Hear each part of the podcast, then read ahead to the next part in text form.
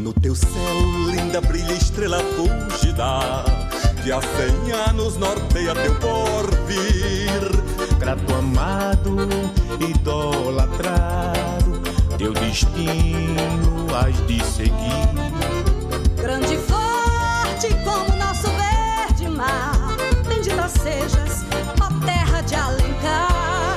Para te exaltar, ó flor do Brasil, hei de te prato gentil, ó coração do Ceará, comigo a nação te cantará.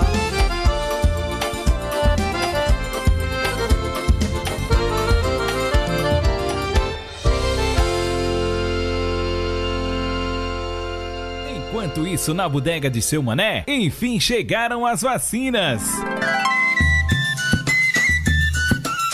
Bom dia, sou Mané. Bom dia, meu amigo Chico. Olha, o senhor tá sabendo que a vacina contra a Covid já chegaram aqui em nossa cidade, homem? Ah, pô, eu não tô sabendo, homem. E tô achando até bom você ter vindo aqui na bodega hoje. Tu sabia que já tá na hora do teu pai se vacinar? Ah, pô, sou Mané, o senhor tá comendo é broa. O velho já tá vacinado faz é tempo. Olha, logo quando chegou a vez do povo da idade dele, ele fez foi carreira pro posto pra se vacinar. O velho teu pai tá mais que certo, homem. Esse povo tem que deixar de acreditar nessas conversas que circula por aí pela internet e cuidar logo em tomar a vacina quando chegar a sua vez. Ah, por não é verdade, seu mané? Eu e o senhor aqui doidinho pra tomar essa danada dessa vacina, enquanto esse povo que já tá podendo tomar fica dando confiança pra essas mentiras que sai por aí. Ah, pois não é, homem. Mas ó, eu vou lhe dizer uma coisa, não perca tempo não. Eu mesmo já fiz, foi meu cadastro no aplicativo da prefeitura para ser o primeiro a saber quando chegar a vez do povo da minha idade. Ó, e vou lhe dar um conselho: faça o teu também, senão quem vai ficar comendo bro é tu.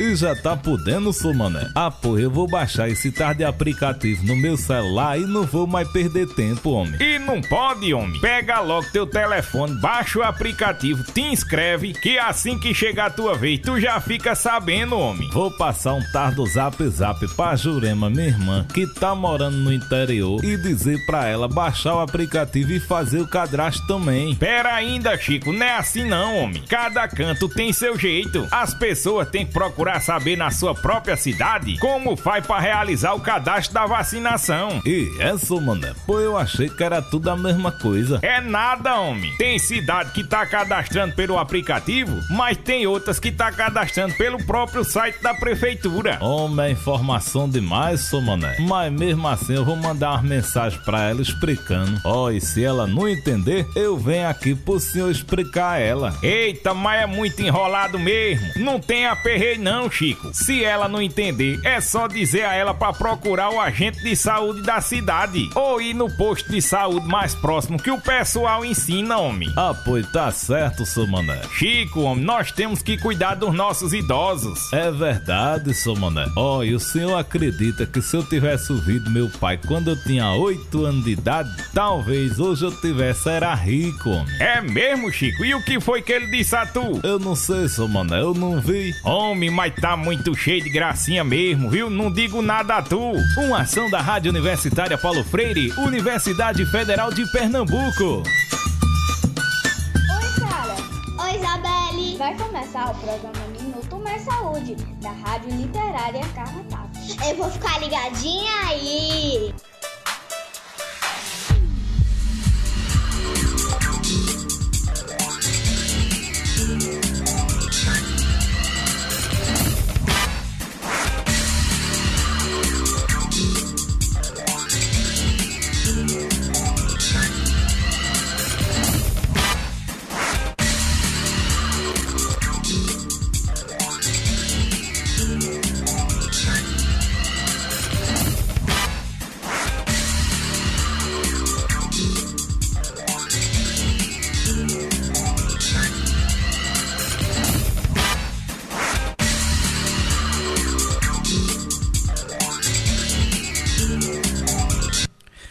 Muito boa tarde a todos e a todas. É, estamos começando mais um programa Minuto Mais Saúde, direto da sua rádio literária. Primeiramente para todos os nossos queridos carrapatenses que nos ouvem nesse momento, também a todo o pessoal na internet, né, Brasil afora. Um grande abraço né, para toda essa galera massa que nos ouve nesse momento. É, estamos começando aqui o nosso encontro semanal, né, de todas, de todos os sábados. É, à tarde, né? Estamos todos juntos aqui para carrapatear, né? Novo, novo, novo verbo que a gente criou aqui, né? O pessoal, o, o, o Sérgio, né? Também está nos ouvindo nesse momento. Daqui a pouco os abraços para os nossos amigos queridos e colaboradores, né?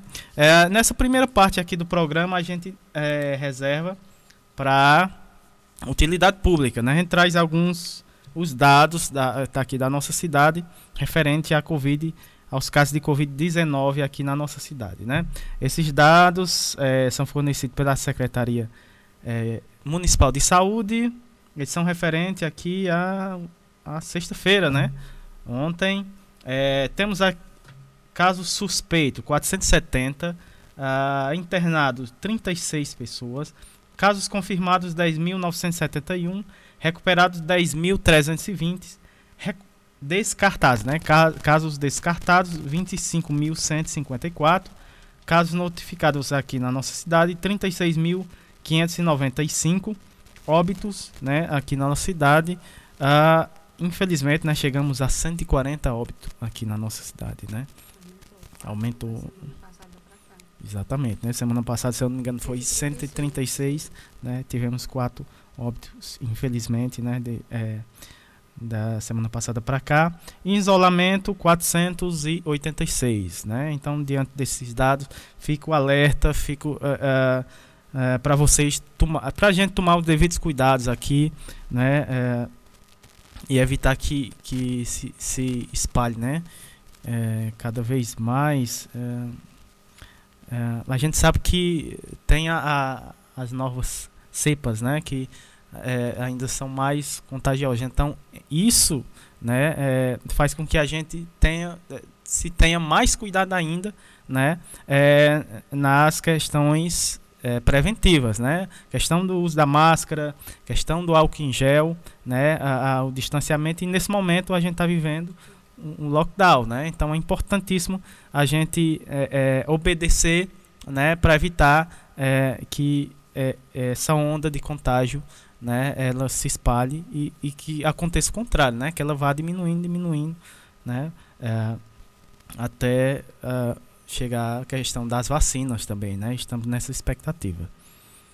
Uh, agora a gente vai, antes de Antes da gente ver, é, falar sobre os nossos convidados de hoje, vamos falar com a Érica. Ela está de volta aqui ao vivo com o nosso programa. Muito boa tarde, Érica. Boa tarde, Samuel. Boa tarde a todos os nossos ouvintes, né? Nossa querida comunidade aqui do Carrapato. Também hoje a comunidade do Baixio está lá o, é, bem participativa. Temos uma presença de Lírio conosco, né? Então a gente está sempre trazendo as nossas comunidades circunvizinhas para também estar tá participando, falando, construindo com a gente a programação, né? E esse mês, assim, está sendo bem significativo para a gente. Especial. mais que especial, né? No meio de um momento tão triste também, que a gente está vendo a questão dos números, né? É, de aumento de caso, de óbito, né? Essa questão também afeta muito a gente no sentido de que estamos trabalhando, mas a gente precisa trabalhar mais, mas a comunidade precisa nos ajudar né, a, a, adotando as medidas que a gente vem recomendando. A gente sabe todo o impacto que a doença está gerando na vida pessoal, na vida do trabalho, na economia, na vida de comunidade, mas é a hora da comunidade se unir, chegar junto, né? E a gente só vai resolver esse problema se a gente se unir. Um, cada um fazendo a sua parte, um cuidando do outro e cuidando de si. Então, a gente está esse mês com o tema atuação das redes colaborativas durante a pandemia. É, um dos motivos que a gente está trazendo para o cenário é, essa temática é que a gente não faz nada sozinho. Né? Ao longo de um ano, aquilo que começou como um sonho, né? Como uma necessidade de, da equipe de estar tá falando, de estar tá mais junto da comunidade hoje, tomou uma dimensão que a gente se vê com uma responsabilidade a mais, cada vez mais, de trazer para vocês, para cada um dos nossos moradores, para os nossos colaboradores, né? É, a fala, a comunicação como um ato pedagógico, já dizia Paulo Freire, mas numa construção de cidadania, de trazer o SUS como a potência que ele tem na sua grandeza, na sua capilaridade, na sua atenção, na forma de se fazer saúde. Né? Então a gente precisa estar articulando isso em rede. E essa rede ela é composta por vários colaboradores, inclusive a própria comunidade, como também protagonista daquilo que a gente já estabeleceu como um foco da, da, da, no, da nossa linha de trabalho. Né? Então, é com muita satisfação que a gente hoje dá início ao mês de abril, com muitas participações mais que especiais. Ao longo desse, o programa já está todo fechado agora no mês de abril. O programa de maio já está sendo construído. o programa de junho já tem em mente. Então a gente já tem pautas já quase definidas até o mês de setembro. Que bacana. Né? E assim vamos, né? Construindo de forma bem colaborativa. Mas sem muita conversa, né? É só o sentimento de gratidão. Estou muito feliz de estarmos juntos hoje depois de uma pausa, né? Tanto eu quanto o Samuel, né? É, eu me afastei para cuidar da minha filha que teve Covid, então a gente precisa estar tá se guardando, se cuidando, né? Respeitando mesmo esse momento de distanciamento e isolamento social quando tem, temos casos próximos da gente, né, na nossa família. Mas agora é com o Samuel. Vamos lá, Samuel de programação. É isso aí. Essa, é, essa foi a Érica, né? De volta aqui conosco nossa produtora top aqui do programa. vamos lá, os nossos convidados de hoje, vamos falar dos nossos convidados de hoje. É, primeiro programa do mês de abril, né? Teremos no primeiro bloco atualidades e pandemia, né? É, a participação do Will Teixeira, né? O tema da fala dele, a voz em rede colaborativa. É, na sequência teremos a fala do Ricardo Teixeira com o tema Potências é, das redes colaborativas durante a pandemia. Ah, logo depois teremos a fala do Lírio Nobre, ele que vai falar sobre redes colaborativas na comunidade do Baixio das Palmeiras. Né? Passando para o segundo bloco, saúde, bem-estar e educação. Vamos ter a participação, mais uma vez aqui no nosso programa, a Etna Thaís, né? ela, vai falar sobre, ela vai falar sobre rodas é, de ciranda e seus benefícios em nossa saúde, né? Ah, na sequência, ah, né, ah, só, só que ressaltando, né? Vai, vai, vai ser a Etna e a Santuza, né? Napoleão, que vai falar desse tema, né? Rodas de cirandas e seus benefícios em nossa saúde. Na é, sequência, vamos ter a fala da Daniela Mussi, né, falando sobre a importância da universidade, da unidade entre saber acadêmico e saber popular.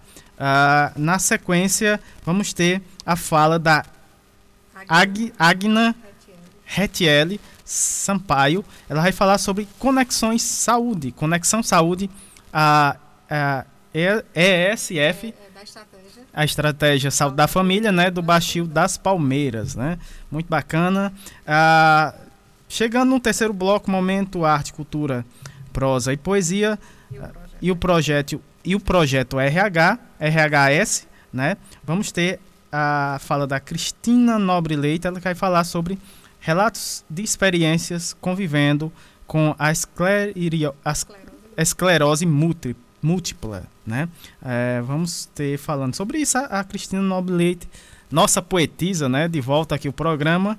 Uh, também vamos ter um lançamento de um livro, né? Muito Nossa, bacana. Nossa escritora também. Nosso programa é, é, é, muito chique, né?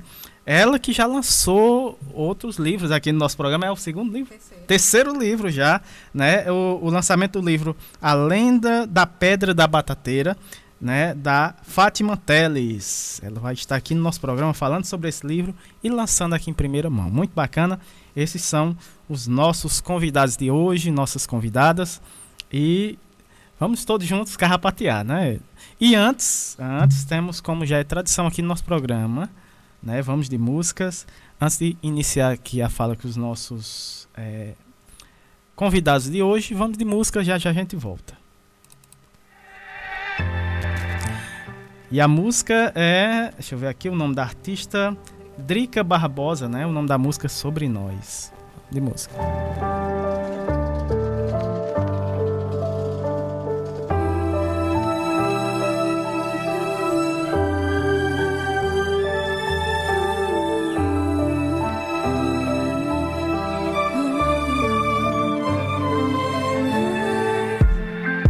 É sobre o toque não mais machucar. E a dor do banzo vira cicatriz. Sobre a urgência do autocuidar. Também ser lutar. É sobre abraço, sobre pertencer. Nos dar afeto pra fortificar. Sobre se ouvir e se fortalecer. Ser chave pra resistir. Se somos,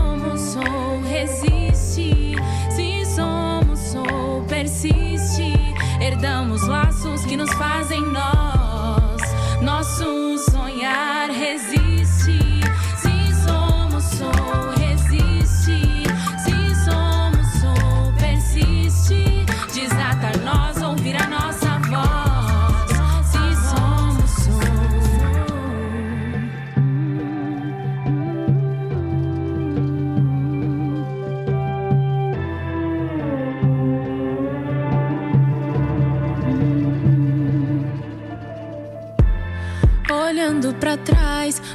Espinhos sem flores desde os ancestrais, horrores de senhores que atrasaram nossa história.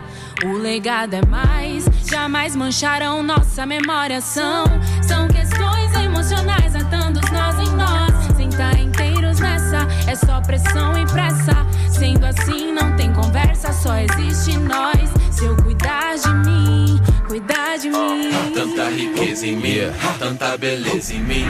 Um mergulho pra dentro da casca, eu e eu igual rasta. A cura no próprio quintal, conexão ancestral, ayahuasca. E penso na casta, no caminhar. As feridas que herdei são antigas, mas a realeza tá há mais tempo no nosso DNA. Eu sei, eu sinto a pressão, dez vezes melhor pra vencer. Mas somos excelentes por natureza, então só seja você. Vê, erga a cabeça em frente o mal. E Neto deixou o conselho. A gente luta pra se ver na tela, mas também é preciso se ver no espelho. Sobre se conhecer, ou melhor, se reconhecer. Mudar o que dá pra mudar, aceitar o que não dá. Não esconder e meditar e acreditar e levitar. Enfim, até a palavra Deus tem eu em si. Quem sou eu pra não ter fé em mim? Resiste. Amém.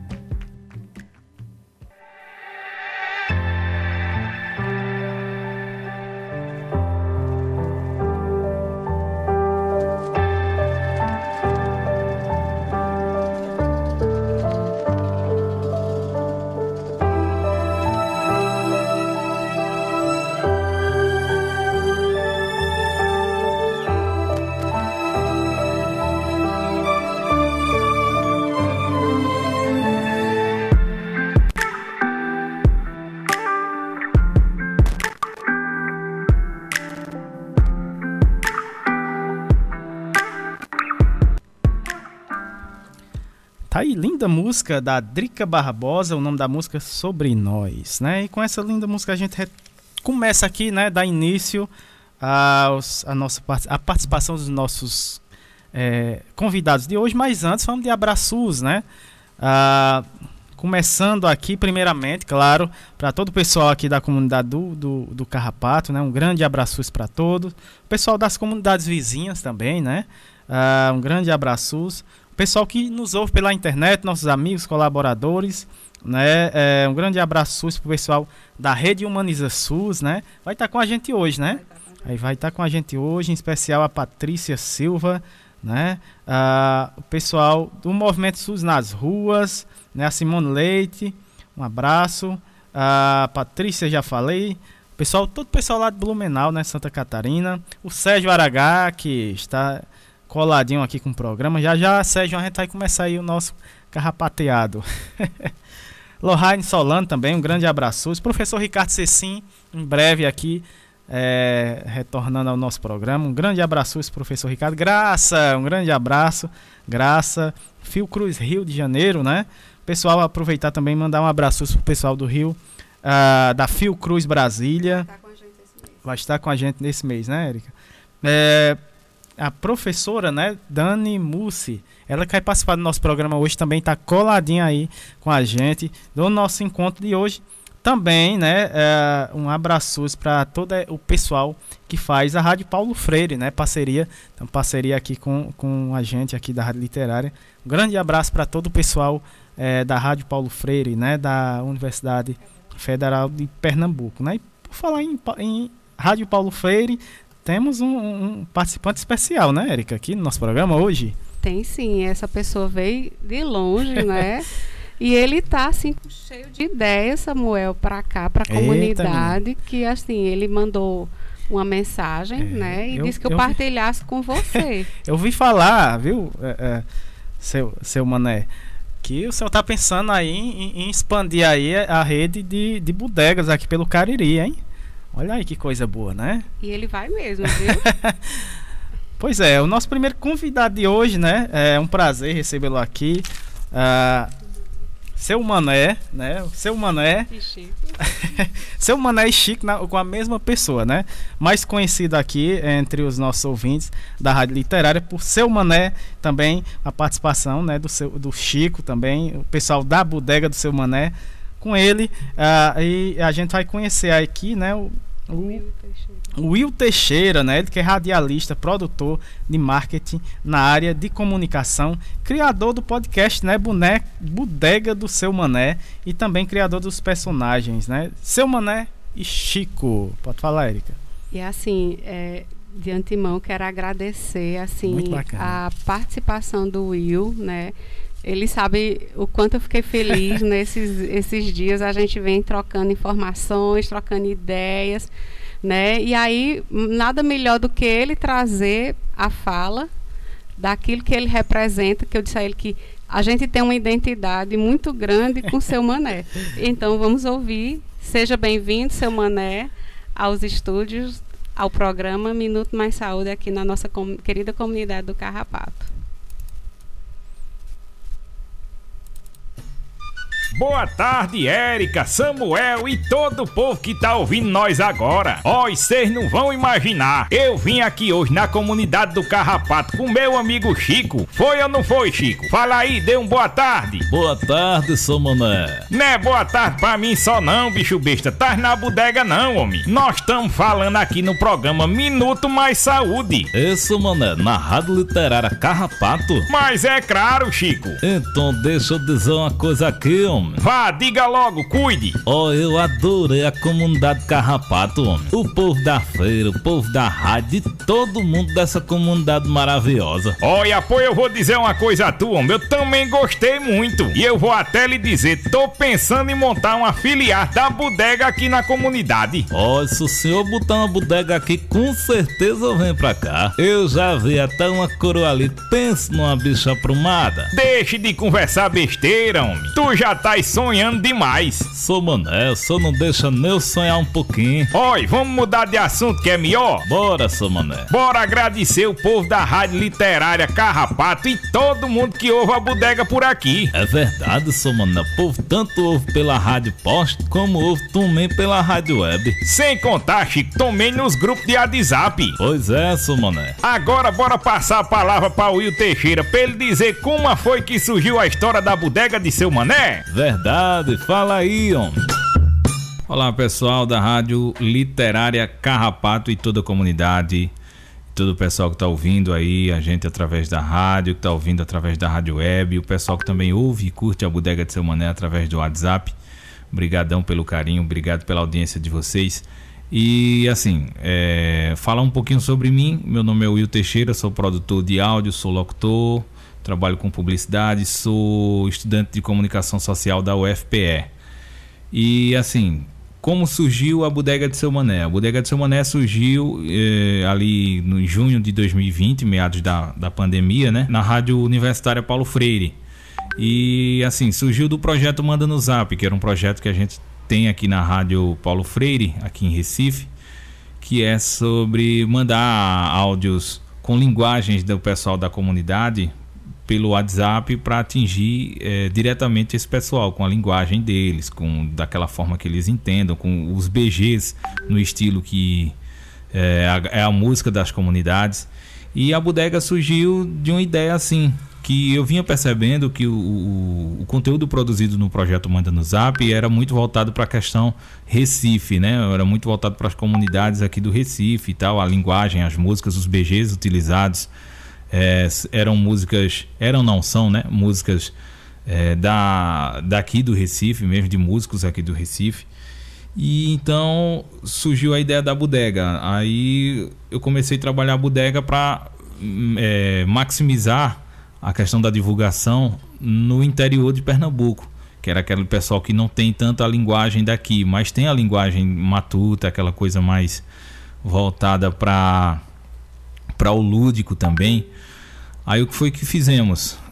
Mandei, fiz o projeto piloto, que foi o primeiro, primeiro áudio da bodega, que foi falando sobre a questão das máscaras, e mandei para para o grupo, né? Mandamos lá, o pessoal, todo mundo gostou. Não, vamos dar continuidade. Aí comecei a dar continuidade no, no, na bodega. E a inspiração da bodega tem muita coisa. Tem Coronel do Gero, que eu busco inspiração em Coronel do Gero. É, Chico Pedrosa também tem muito trabalho bacana que eu busco muita inspiração para poder fazer a bodega e assim dar seguimento não só nos personagens que é Chico e seu Mané, mas também nos personagens secundários que estão ali por trás, que já foi cogitada essa possibilidade de trazer esses personagens que estão por trás para trazer ali para a bodega, né? Criar mesmo esse personagem, dar voz a esses personagens, que no caso é o Joca da Barbearia, Tony Mão de Marreta, é todo aquele pessoal que está ali no contexto. Só que, é, é, assim, existe a possibilidade de fazermos isso, mas é, eu fico meio com medo de trazer esses personagens à tona e não ser tanta expectativa, não atender tanta expectativa do público. Eu acho que fica mais interessante quando cada um cria o seu joca na cabeça, cada um cria o seu Toninho de Marreta, é, todo o pessoal ali da turma do, do Chico, né? E eles são. E ficar só os dois personagens, né? Os, tanto o Chico e o seu Mané. E são dois personagens que, que, são para contextuar. O, o seu Mané é um personagem mais é, inteligente, é um personagem mais informatizado, é um personagem mais é, culto, ele busca mais informações corretas, certas. Já o Chico não, o Chico é mais aquele personagem que acredita em fake news, que vai mais pelo, pelo que o povo fala, que é mais leigo e também inocente, né? É uma coisa bem bacana que eu, eu busco colocar muito no Chico é a questão da inocência das pessoas do interior, a inocência de muitos matutos do, do chamado matuto, né? Do interior que tem aquela inocência pura e a gente pode ver isso em alguns, em alguns episódios, que foi o episódio das confraternizações, no, que foi veiculado no, em dezembro do ano passado, né? Dezembro de 2020. Foi um episódio que você via claramente ali a questão da inocência de Chico, aquela inocência pura e tal. E assim surgiu, graças a Deus a gente foi com o intuito de fazer sucesso aqui em Recife e também no interior e graças a Deus estouramos aí as fronteiras. Já estamos na Paraíba também, muita gente ouvindo na Paraíba, muita gente ouvindo é, no Ceará e também, né, no Crato, o pessoal do Crato, graças a Deus todo mundo em peso da comunidade Carrapato e o pessoal da saúde é, ouvindo e compartilhando os áudios. A gente agradece muito, muito mesmo de coração esse carinho que vocês têm e essa identificação né, que vocês têm com, com a bodega. O pessoal de São Paulo também, muita gente gosta muito, porque tem muita aquela questão. Em São Paulo, você, na região sul né, do país, tem muito aquele pessoal que sai daqui e vai para lá para trabalhar e tal. E a bodega traz muito essa questão da lembrança. A bodega traz muito a, a, a lembrança do, do interior, das bodegas do interior. É, aquela bodega onde você é atendido no balcão, aquela bodega onde o cara fica lá vendendo, seu mané fica lá vendendo atrás do balcão. E você encontra de tudo nessa bodega. Você encontra de, de, de papel higiênico, comida, você encontra é, sapato, sandália, você encontra de tudo para vender, tamanco, querosene para para candeeiro, você encontra tudo ali na bodega. E basicamente é isso. É, os meus canais de acesso, eu tenho um canal no YouTube, o Will Teixeira Locutor. Tenho também o meu Instagram, o Will Teixeira Locutor. Quem quiser seguir, pode seguir lá, tá à vontade. Conferir também os nossos trabalhos. Eu também trabalho com áudio publicitário, gravação de comerciais, spots, vinhetas para rádio, para carro de som, para porta de loja. Eu tenho meu estúdio aqui no Recife e trabalho basicamente com isso. Se você quiser conhecer mais o nosso trabalho, é só acessar lá, tá? No YouTube, no Facebook também tem a nossa página. Ambos, Will Teixeira Locutor, W-I-L-L Teixeira Locutor. Valeu, um abração aí para Érica, um abração também para Samuel e toda essa galera maravilhosa da comunidade Carrapato.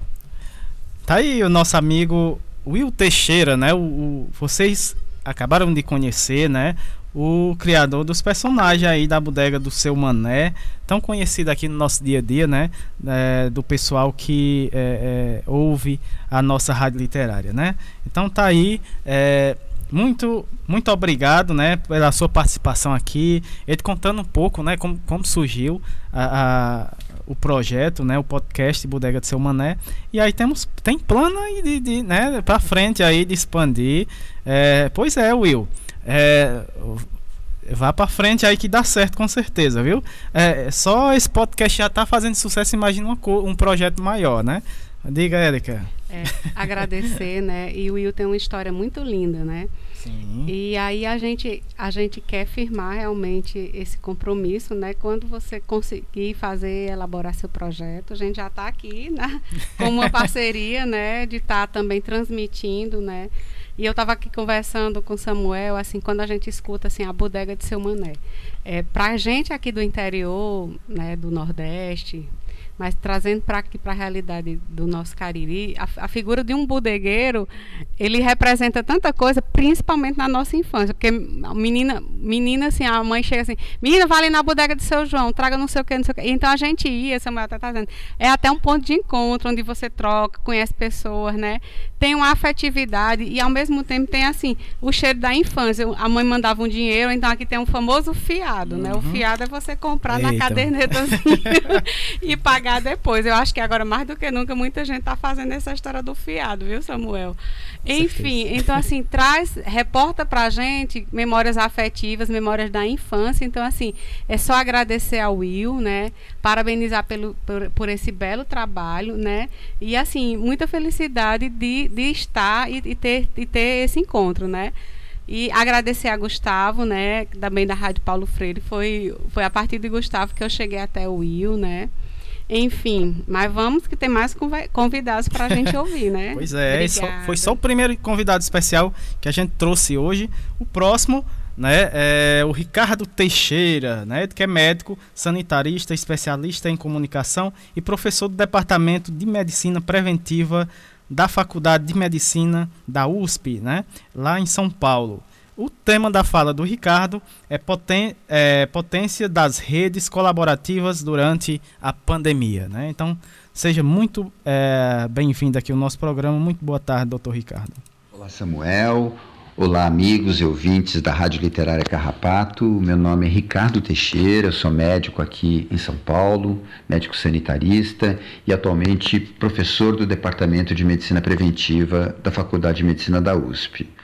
Eu estou muito feliz com esse convite, contente da gente ter essa oportunidade de conversar um pouco sobre esse tema, que é o da potência das redes colaborativas durante a pandemia.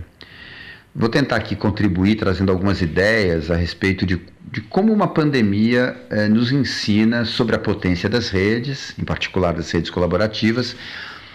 É, partindo de uma primeira colocação que pode parecer um pouco estranha, mas eu acho que é importante a gente perceber que uma pandemia, como de resto qualquer epidemia contagiosa que se transmite de uma pessoa para outra, o quanto ela, ela revela ainda que de uma maneira dramática, o como a nossa vida e a nossa própria existência se dá nas redes, se dá em rede.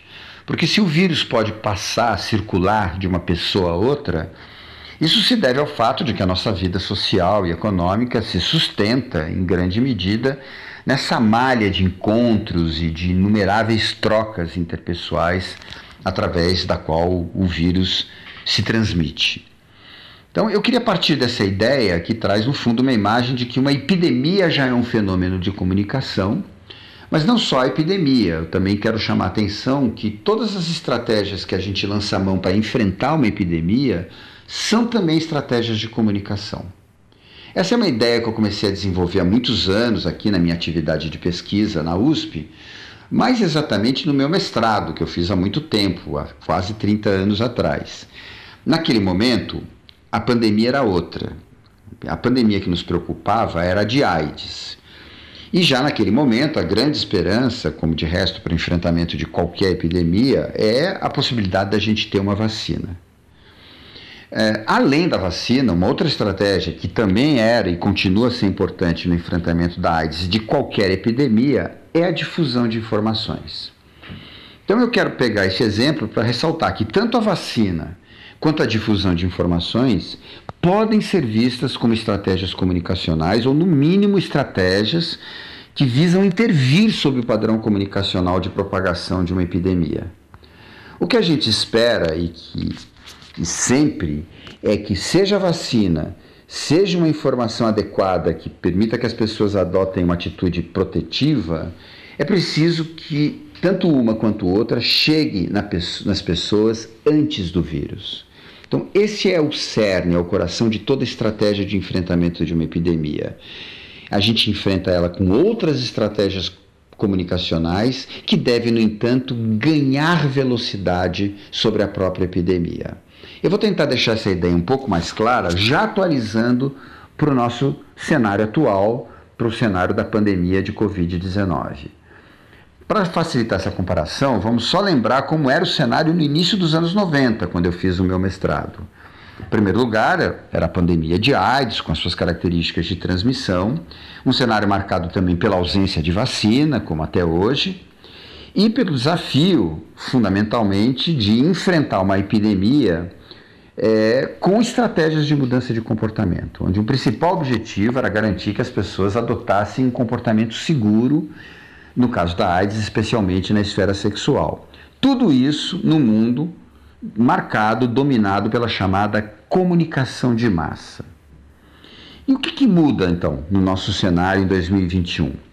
Não é mais a pandemia de AIDS que está em foco, é a pandemia de uma virose de transmissão aérea altamente contagiosa, com grande potencial de levar uma demanda explosiva por cuidados, especialmente das formas graves e o risco de colapso dos sistemas de saúde, como a gente está vivendo hoje. Ao contrário do contexto anterior, em que a, a, a, marca era a ausência da vacina, nós temos aqui ao contrário, desenvolvimento de vacinas num tempo recorde, mas ainda com uma dificuldade muito grande de fazer com que ela chegue nas pessoas antes do vírus, sempre ressaltando essa característica esse aspecto da estratégia que é ganhar velocidade sobre o vírus. De uma certa forma, é como se a gente estivesse dizendo que é preciso que a epidemia de vacina seja mais rápida que a epidemia de coronavírus.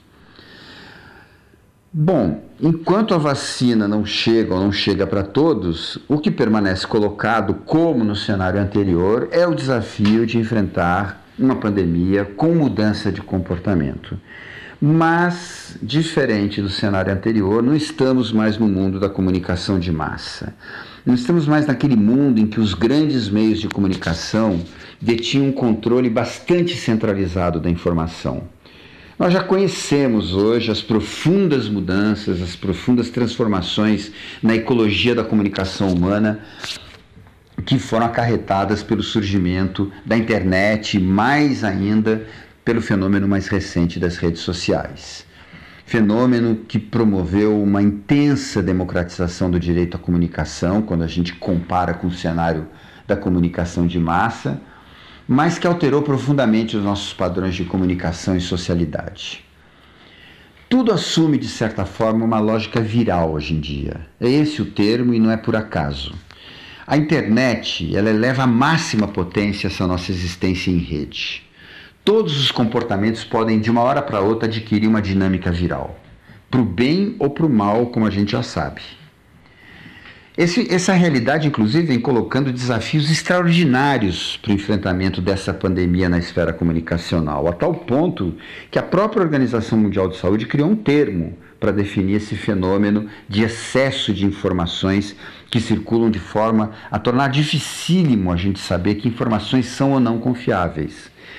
Então, a, o termo é infodemia. Então, a gente pode dizer que a pandemia atual se soma ainda uma infodemia nesse mundo das redes sociais, que se tornou um cenário favorável, mais que tudo, ao estabelecimento de guerras culturais. Bom, mas essas ferramentas de comunicação em rede, de comunicação eletrônica em rede, também têm outras potências que podem funcionar como armas importantes para o enfrentamento de epidemias dentro dessa lógica comunicacional que eu estou explorando aqui. A questão permanece sempre sendo ganhar velocidade sobre o coronavírus. E as redes eletrônicas e as possibilidades de comunicação em rede, eh, de fato, aumentam muito as nossas chances de vencer uma epidemia pela rapidez. Veja que uma das coisas que mais nos surpreendeu pela velocidade nessa pandemia foi o desenvolvimento de vacinas. E isso tem tudo a ver com as redes colaborativas, pois poucas comunidades trabalham mais colaborativamente do que os cientistas. Esse resultado obtido pela ciência se deve, portanto, em grande parte a esse modo de trabalhar colaborativo que é inerente ao fazer do cientista e que está amparado nas estruturas de redes e de redes eletrônicas. E esse, sem dúvida, já é um primeiro bom exemplo para falar da potência das redes colaborativas numa pandemia. Mas eu não vou ficar só nesse exemplo, porque para ampliar essa compreensão dos fenômenos comunicativos e colaborativos como fenômenos humanos, é preciso explorar um outro exemplo da potência das redes colaborativas nessa pandemia. Eu fico pensando aqui em todas as iniciativas de mobilização de redes colaborativas que se deram nos territórios, de ativação de uma inteligência territorial para o enfrentamento da pandemia, e que se deu principalmente nos territórios periferizados a gente viu a potência da ação coletiva de comunidades auto-organizadas que assumiram uma verdadeira função de fazer uma política pública local de proteção de suas populações. Eu quero ressaltar mais uma vez que seguimos no campo das estratégias de comunicação e que se servem da potência das redes para ganhar velocidade sobre o vírus e seus nefastos efeitos. Como têm sido fundamentais em todo o cenário brasileiro, as estratégias de comunicação popular, de jornalismo e rádios comunitárias, toda a incrível vitalidade das ações de educação popular que tem ampliado as potências colaborativas nos territórios. Mas para encerrar essa minha contribuição aqui para esse tema, eu não podia deixar de mencionar mais um exemplo da potência das redes colaborativas aqui de novo voltando ao ciberespaço. Eu estou me referindo à experiência da querida Rede Humaniza SUS, a minha querida RHS, que se constitui num espaço colaborativo, não entre cientistas que contribuem de outra forma para o SUS, mas entre trabalhadores, gestores, usuários que vivem e fazem o cotidiano do cuidado do SUS. A existência da RHS é o próprio reconhecimento vivo da natureza fortemente colaborativa do trabalho em saúde. É um espaço não apenas para a difusão rápida de inovações no campo do cuidado, mas também para a troca de experiências de toda ordem e, sobretudo, para uma sustentação afetiva que é necessária para essa reinvenção de si permanente que é exigida pelas práticas de cuidado. Ela foi concebida e criada no bojo de uma política pública que apostou na viralização, no contágio como modo de fazer política pública, na viralização do movimento Humaniza SUS por dentro do SUS e da sociedade. Uma amostra que vem se mostrando bem-sucedida, na medida em que o movimento tem sobrevivido à extinção da própria política. E isso revela uma outra dimensão importante das redes colaborativas a sua relativa capacidade de se sustentar e agir lá onde falta governo. Trata-se de um espaço de construção de autonomia e produção de um comum que não perde jamais a sua condição de um bem comum, porque permanece o tempo todo uma inteligência compartilhada. A RHS, na RHS eu vejo uma das mais belas e potentes possibilidades de se usar as redes colaborativas online para restituir o mais rapidamente possível as possibilidades de termos outra vez uma vida offline e que seja uma vida segura. Então, essa era a contribuição que eu queria trazer aqui sobre esse tema e agradeço mais uma vez essa oportunidade de conversar com você, Samuel, Érica e todos os ouvintes da Rádio Literária Carrapato. Um grande abraço. Tá aí, vocês ouviram né, a fala do Ricardo, do Dr. Ricardo Teixeira, ele que falou sobre as potências das redes colaborativas durante a pandemia, né? E ele citou né, a rede Humaniza SUS como uma das grandes potências uh, nesse sentido. É isso, né? A questão da informação. Uh, Para dar continuidade né, a esse tema, questão das redes colaborativas, a gente vai uh, falar com Lírio Nobre, ele que é professor coordenador da Casa de Quitéria, né, empreendedor social aqui da, da nossa cidade do Crato. Ele vai falar sobre as redes colaborativas na comunidade do Baixio das Palmeiras, né? Uh, aproveitar mandar uma, a, a, um abraço né, para o pessoal lá do Baixio das Palmeiras que nos ouve nesse momento. A Lúcia Nunes, a Keila Formiga, né, a, a, a Nina. A, a, Nina, né, da, da Suxiqueira, a Adriana Barbosa, a Cristina Nobre, né? A Peteca. Peteca também. Ah, quem mais? a todo o pessoal da comunidade do Baixio que nos ouve nesse momento. Vamos ouvir a fala do Lírio Nobre aqui no nosso programa. Seja muito bem-vindo mais uma vez, uh, professor Lírio. Muito boa tarde. Boa tarde, Samuel. Boa tarde, todos os ouvintes. Agradecer mais uma vez o convite, agradecer. É, a produção, né? agradecer em nome da, da, da Érica Formiga. Né? Gratidão pela possibilidade de diálogo, né? da, da oportunidade de trazer um pouco de nossa vivência para esse debate que, que é tão importante. É, bom, o momento não é um momento fácil, né? o, a quantidade de mortes que nós temos aqui no Brasil mortes que poderiam ser evitadas. E se não bastasse essa pandemia, né, nós temos um grave problema político, é, tendo em vista que o governo federal é, é negligente diante do vírus, né, um governo que não tem empatia, não tem solidariedade com os mortos, é, inclusive boicota as medidas é, sanitárias, né, as medidas de isolamento social. Né? Além de tudo isso, nosso país está tá, tá cada vez mais empobrecido, né? nós estamos sendo jogados numa crise econômica sem precedentes.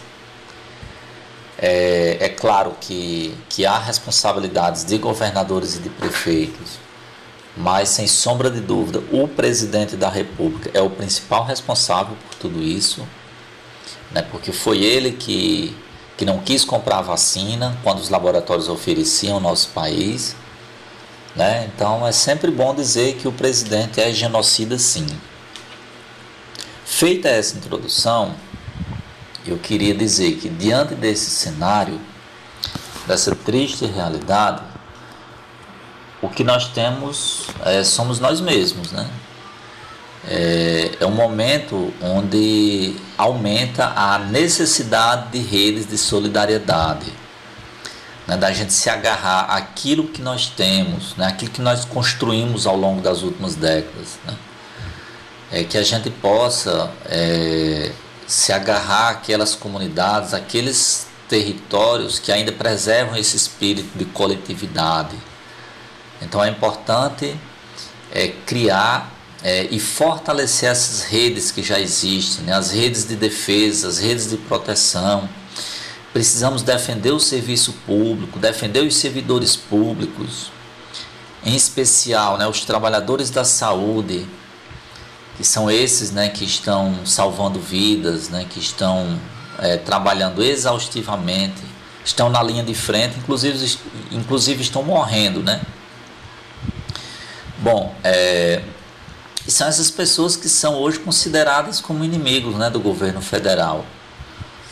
É, o governo federal que ataca os povos do campo, ataca os assentados, os povos indígenas, as comunidades tradicionais, né, que é, ataca a forma de viver desses povos. Né? É um governo que ataca os servidores públicos, os cientistas, o SUS, né, que nesse momento de pandemia nós estamos percebendo o valor que é ter um sistema único de saúde. Né? É quem está nos salvando.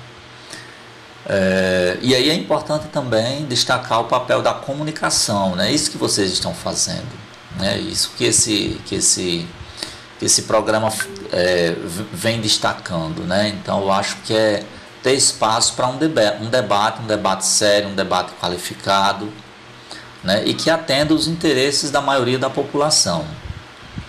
Então né, é importante a gente agora mais do que nunca atuar em rede né? E, e, e, a partir disso, né, a partir dessa ideia, é, de onde eu falo, né, falando desde o Baixio das Palmeiras, um distrito rural do município de Crato, né, então é a partir daqui né, que a gente vem percebendo né, que, que os aprendizados, né, se é que a gente pode falar de aprendizado, né, mas diria a lição dessa pandemia.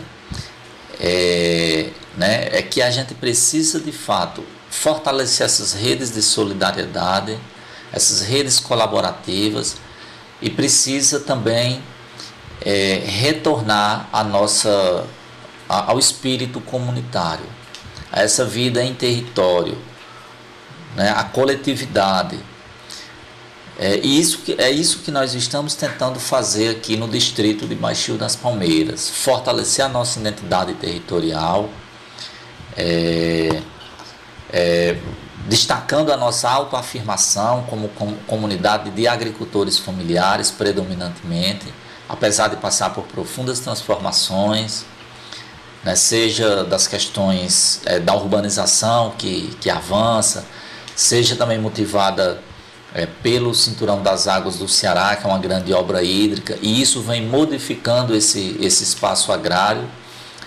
Né? Mas é, é, é na contramão disso, a gente tenta né, é, reforçar esse espírito comunitário, dizer que aqui há muitas resistências e que há outras possibilidades de caminho. Né? Existem outras, outras, outras possibilidades. É, e a gente vem tentando fazer isso, vem tentando buscar essa reconexão com a natureza, né, essa reconexão com, com as pessoas, né, fortalecendo o comunitarismo. E, e algumas ações estão, estão sendo implantadas. Né? Uma delas é através do projeto da Casa de Quitéria, que é um espaço cultural que nós trabalhamos é, principalmente três eixos, né? um deles voltado para a agroecologia, que trabalha essa questão do território e do meio ambiente, e os outros que estão voltados mais para a educação, educação popular e cultura. Né?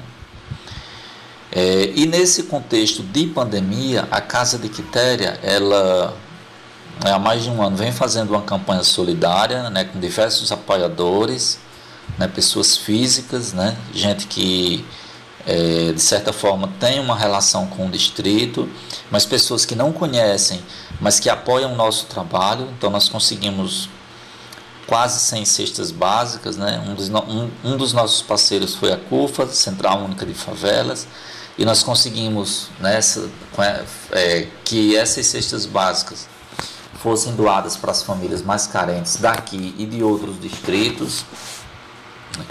E uma outra ação que a gente vem vem fazendo aqui é a Feira Agroecológica e Solidária, né? Então, nesse, nesse cenário é, de pandemia, onde os agricultores familiares eles tiveram é, dificuldade de vender suas mercadorias, né? Nós criamos um espaço aqui na própria comunidade, né, para que os, os, os produtores pudessem vender para as pessoas daqui e e também para que os consumidores eh, tivessem acesso a alimentos da própria comunidade, né? É, a grande maioria desses alimentos sem, sem uso de venenos. Né? Então, as pessoas, nesse período de isolamento social, não precisariam sair para fazer suas compras. Né? Então, essa, essa feira ela, ela é, vem se fortalecendo e nós, nós estamos trabalhando muito nessa perspectiva do trabalho orgânico, né, da produção orgânica, sem veneno. Além de trabalhar a economia solidária, né, a, a comercialização é, a, um preço, a um preço justo. Né. Então a gente vem tecendo essas redes, né, a gente vem percebendo a potência desse espaço para trabalhar a questão da agroecologia, né, e inclusive nós estamos é, partilhando essas, essas energias né, tentando promover convergências, né, é, fomentar encontros dialógicos, tentar trazer outras comunidades para o debate. Né, e, e, e, a gente vem fazendo isso de forma voluntária. Né? A feira, por exemplo, ela ocorre de modo virtual, a gente divulga uma relação com os produtos. Né? E aí, a partir daí, os consumidores fazem suas encomendas, a gente é, repassa os produtos para o para os produtores e, e, aqui na Casa de Quitera a gente faz a entrega, né? Então a gente tem um trabalho voluntário né? e, e isso a gente vem fazendo essa ação e também fazendo espaços, espaços formativos, né? Tentando fazer oficinas, tentando é, fortalecer esse debate da agroecologia, né? dessa relação com a natureza, né? E, e, isso foi importante, é, recursos da Lei Aldir Blanc, né? que é, contribuiu para que a gente é, fizesse esses espaços formativos. Né? Então, nós, nós foi a partir de, do recurso da, da, da Lei Aldir Blanc que nós conseguimos executar o projeto Bem Viver, que é um projeto que já existia aqui na casa, né? que consiste em fazer oficinas, encontros, né? e a gente estava é, com dificuldade de operacionalizar esse projeto com os recursos, a gente conseguiu. Fizemos várias atividades é, que ocorreram aqui na casa, né, mas é, com os, os decretos de isolamento, a gente levou essas atividades para o ambiente virtual. Né? Bom, também queria destacar que a gente tenta atuar em diálogo com outros espaços. Né? A exemplo do programa Estratégia de Saúde em Família do Baixio das Palmeiras, né, que trabalha muito nessa perspectiva de, é, de, território, de território e meio ambiente, né, trabalhando né, todo esse resgate do conhecimento científico com a sabedoria ancestral através do uso das plantas medicinais, trabalho com as raizeiras, com as mesinheiras. Né? Então, é, a gente tenta né, trazer esse diálogo, inclusive com outros espaços, como a Casa de Farinha Mestre Zé Gomes, né, que resgata a produção de uma, de uma, da produção de mandioca, né, através do, do, do, do preparo da farinha e da goma, né, além de outras manifestações culturais que a gente tenta dialogar, como né, o trabalho artesanal das fuxiqueiras do Baixio, né, o grupo cultural das coqueiras do Baixio, a banda Cabaçal, o Maneiro Pau, né? Então são espaços assim que de alguma forma é, trazem o, um pouco da nossa ancestralidade, né? que celebram a vida né? e que é, mostram caminhos, né? mostram caminhos né? que esses caminhos eles existem é, e resistem. Não? Eles, são caminhos assim que existem e resistem. Então é assim que eu encerro essa minha participação né? e agradecendo mais uma vez o espaço. Muito obrigado. Tá aí, tivemos a fala né, do Lírio Nobre, ele que falou sobre as redes colaborativas na comunidade do Baixio das Palmeiras, né? Outra importante comunidade aqui da nossa cidade de Crato. Érica? É, a gente agradece, né? E é nosso parceiro aqui de feira, né? Com o grupo das fuxiqueiras, né?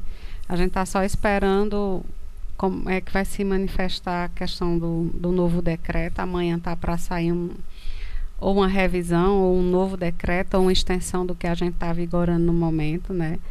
né? Mas a gente espera que quando isso minimizar assim, a questão da, dos casos, né? Que a gente ainda está com elevados número de casos e a capacidade hospitalar também está sendo vista, né? Enfim, a gente trazer novamente essa parceria, fortalecer, né? Essas trocas de experiência, uma comunidade ajudando a outra. E, e por falar em comunidade, né? A gente hoje também manda um abraço para Francisco, né? E futuramente tá, Francisco é lá da comunidade do Mutirão, pessoal é, que está num projeto, numa outra rádio comunitária, que é a Rádio Cafundó.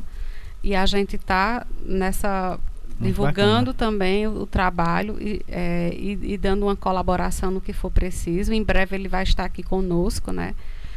Porque eu sempre eu digo, rádio comunitária não existe competição de rádio comunitária. Rádio comunitária, uma ajuda a outra a, a ser também potência e, e, representante da voz da sua comunidade dentro do seu território, Com né? Certeza. Então a gente enaltece o trabalho, valoriza e também se torna parceira, né, do, do, do projeto, já aqui desejando sucesso, viu, Francisco? E conte com a gente para também é, ajudar e colaborar no que for preciso. Mas vamos dar seguimento ao programa hoje. Pois é, encerrando aqui Perdão, encerrando aqui o nosso primeiro bloco, né? A gente vai de música. Vamos ver qual é a música. Lia de Itamaracá. Lia de Itamaracá, né? O nome da. Esse é o nome da cantora e o nome da música Eu Sou Ciranda. Então vamos curtir aí essa linda música. Já já a gente volta com o segundo bloco. Eu sou Lia da beira do mar morena queimada do sal e do sol,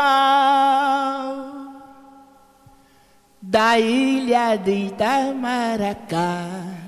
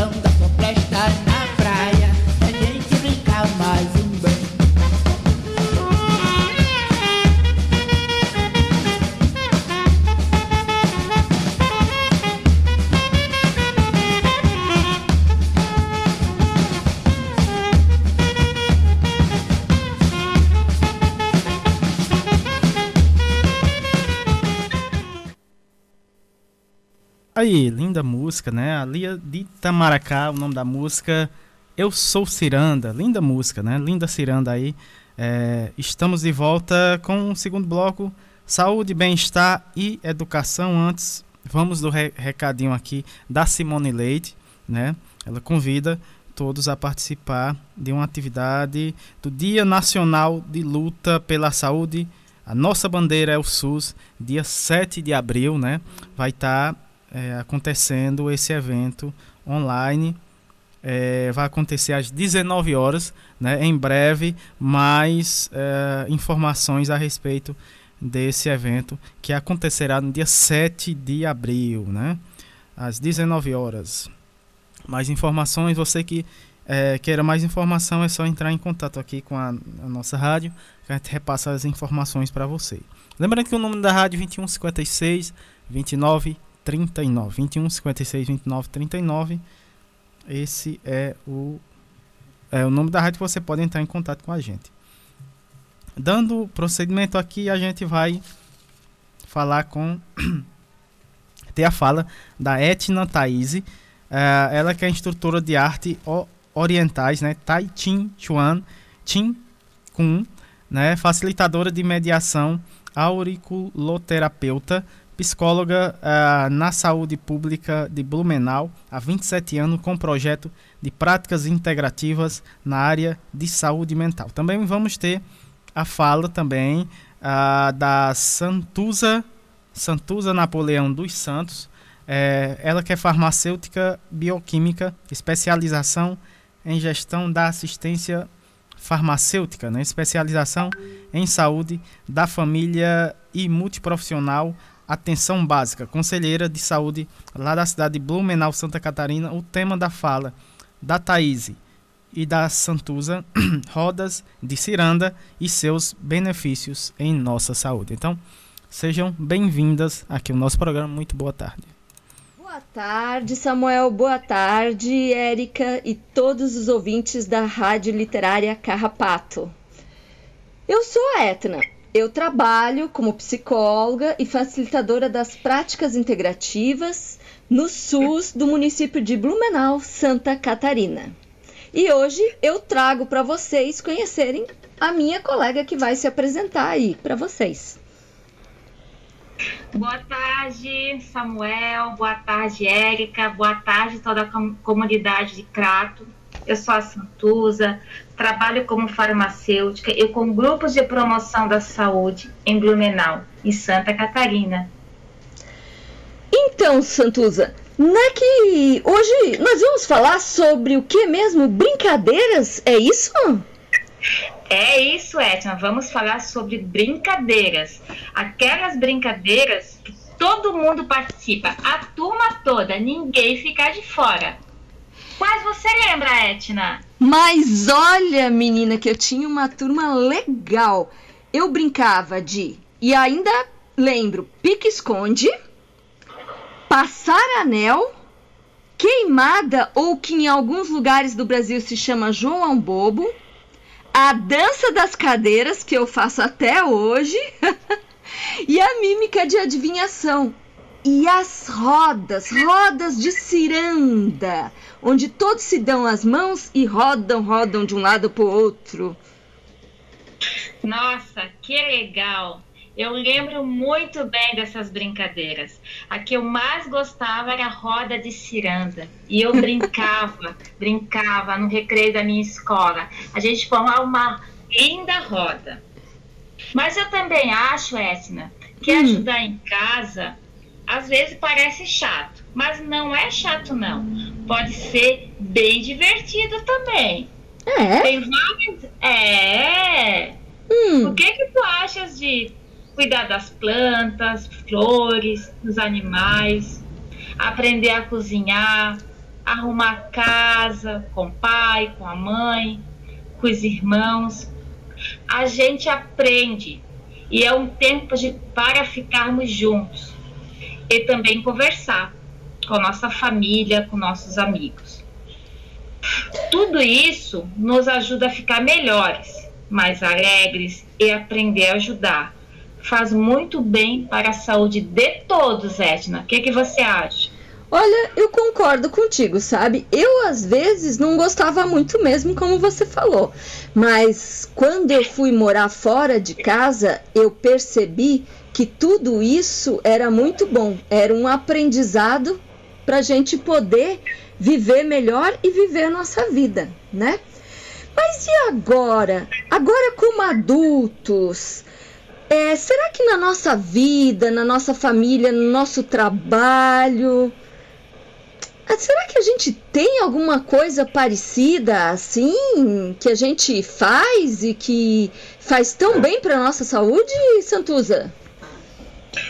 Olha, além de continuar com as brincadeiras, isso é fundamental em todos os ciclos da vida. E olha que a é. gente já brincou várias vezes de dança das cadeiras, né? Sim, verdade. Olha, a gente pode participar, Etna, de outras ações. Hum. Vou te dar um exemplo. Então dê, porque eu quero ver se eu consigo participar também. De algo que eu participo que é um grupo de horta de planta medicinal, chamado hum. Horta do Amanhã. Olha. Temos há seis anos. Seis anos? Puxa, parabéns. Anos. Obrigada. Observamos que quando o assunto era plantas medicinais, os usuários tinham conhecimento, partilhavam plantas, ensinavam como utilizavam no tratamento da diabetes e os problemas de saúde. Que bacana! É, esse grupo fica na unidade de saúde onde eu trabalho. Uhum. Então, convidamos um professor da universidade para compartilhar o conhecimento dele com o grupo. Os alunos chegaram juntos também, Edna. Ah, que bacana!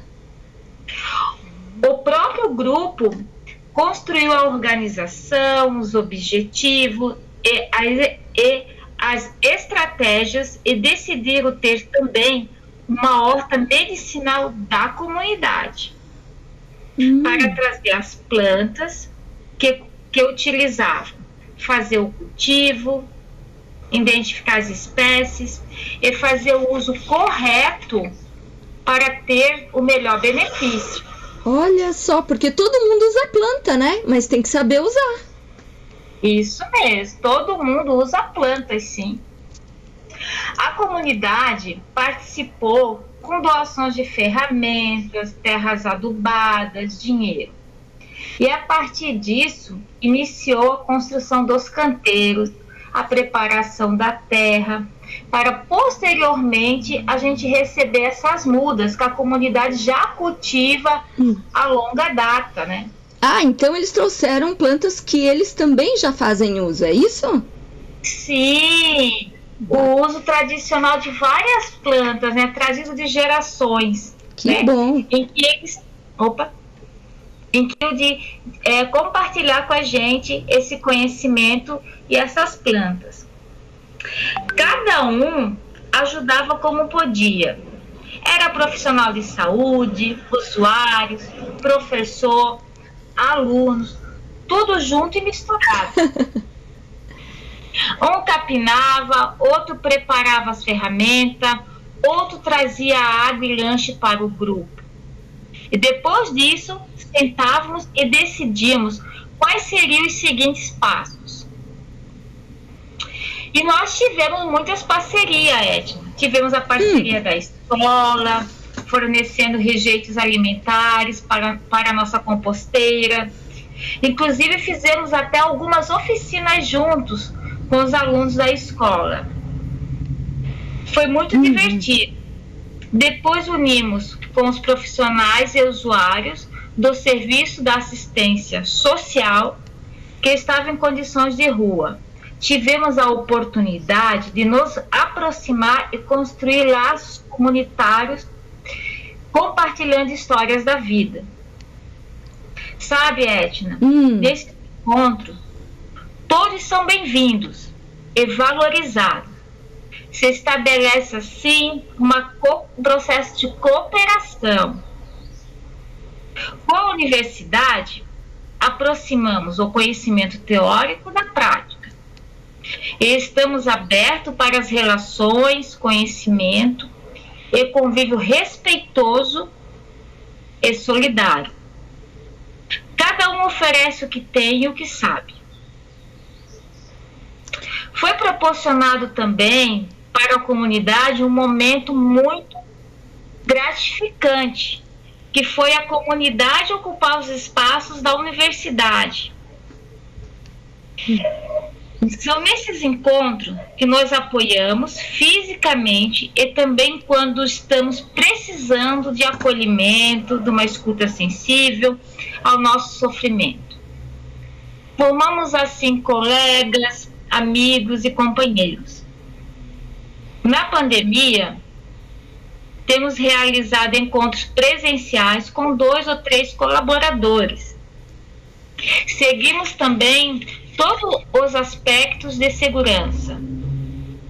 Falamos da nossa vida atual, relatamos momentos da infância, da família, a vida na pandemia, as incertezas e as alegrias. Alegria simples, assim, como receber a vacina, a história da história que fizemos e para onde estamos seguindo. É um dia muito prazeroso. E assim, Etna, a gente percebe hum. que criamos um espaço coletivo de convivência, acolhedor, que promove o fortalecimento dos vínculos comunitários, a saúde, que valoriza o saber popular e acadêmico, cultiva as plantas medicinais, cuida do meio ambiente e das pessoas. Menina, e como a gente fica saudável aprendendo tudo isso, né? A gente olha ao redor, se cuida, cuida da nossa alimentação, como você falou, do lugar que moramos e dos outros. Quando ouvimos o outro e a sabedoria dele, percebemos que todos podemos nos ajudar. Muito bom mesmo. Santuza, vamos fazer uma proposta para esse pessoal que está nos ouvindo hoje? Vamos sim! E qual será a proposta saudável, Etna? Então, que nem uma ciranda de roda onde a gente dá a mão um para o outro e anda junto, vamos propor para eles poderem é, lembrar e brincar durante algum momento dessa semana e perceber como se sentem. Além de alguma brincadeira, também podem olhar ao seu redor e perceber como estão fazendo parte desta grande ciranda que é a nossa vida e participando da comunidade deles. Quem entra e quem sai, o que já aprenderam e que podem colocar em prática em suas comunidades, nas suas vidas pessoais, compartilhando e formando uma grande rede de colaboração. E assim vamos melhorando a nossa saúde através de uma grande ciranda de mãos dadas durante a semana. Eu acho que isso é uma rede colaborativa, né, Santuza?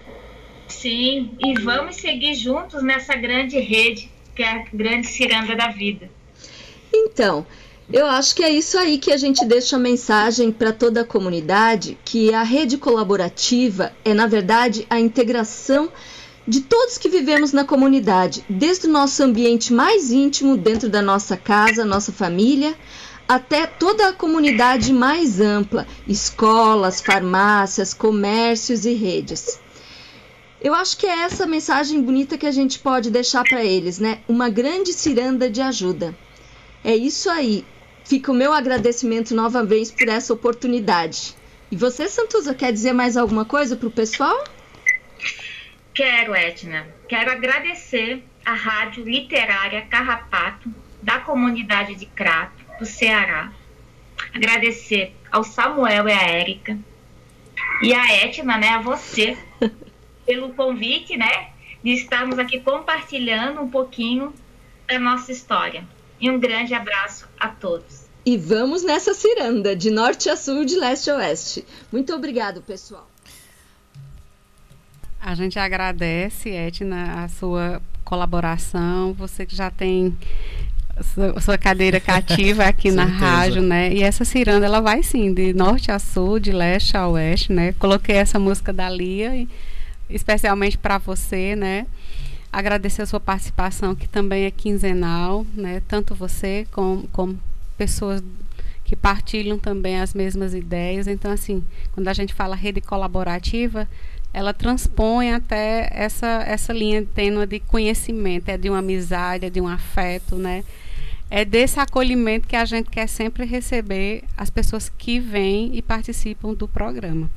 E agora, Samu, vamos dar continuidade. Pois é, vamos para a próxima fala, a nossa próxima convidada, né, a Daniela Mussi, né, ela que é cientista política e professora da UFRJ, coordenadora da Universidade Emancipa, né, projeto da rede Emancipa, movimento social de educação popular, lá em São Paulo. Pode falar. Ela e é a, de São Paulo, né? E aproveitando aqui, meu abraço para o professor Gustavo, né? do Informa SUS, né? Um grande parceiro também, já participou aqui da, da nossa programação. E, a, e, gratidão por trazer mais uma colaboradora, que é a Daniele, que já foi convidada, vai voltar em setembro. Eita, que coisa boa, hein? e ela já disse sim, né? E, então, assim, a gente vai construindo, né? Um convidado convida outro, aí o convida, o colaborador gosta, já se já sente parte. E assim, essa é a parte, né? Uma parte de todos, todos nós, Com né? Certeza. Todos juntos. Gratidão, Dani, pela sua colaboração.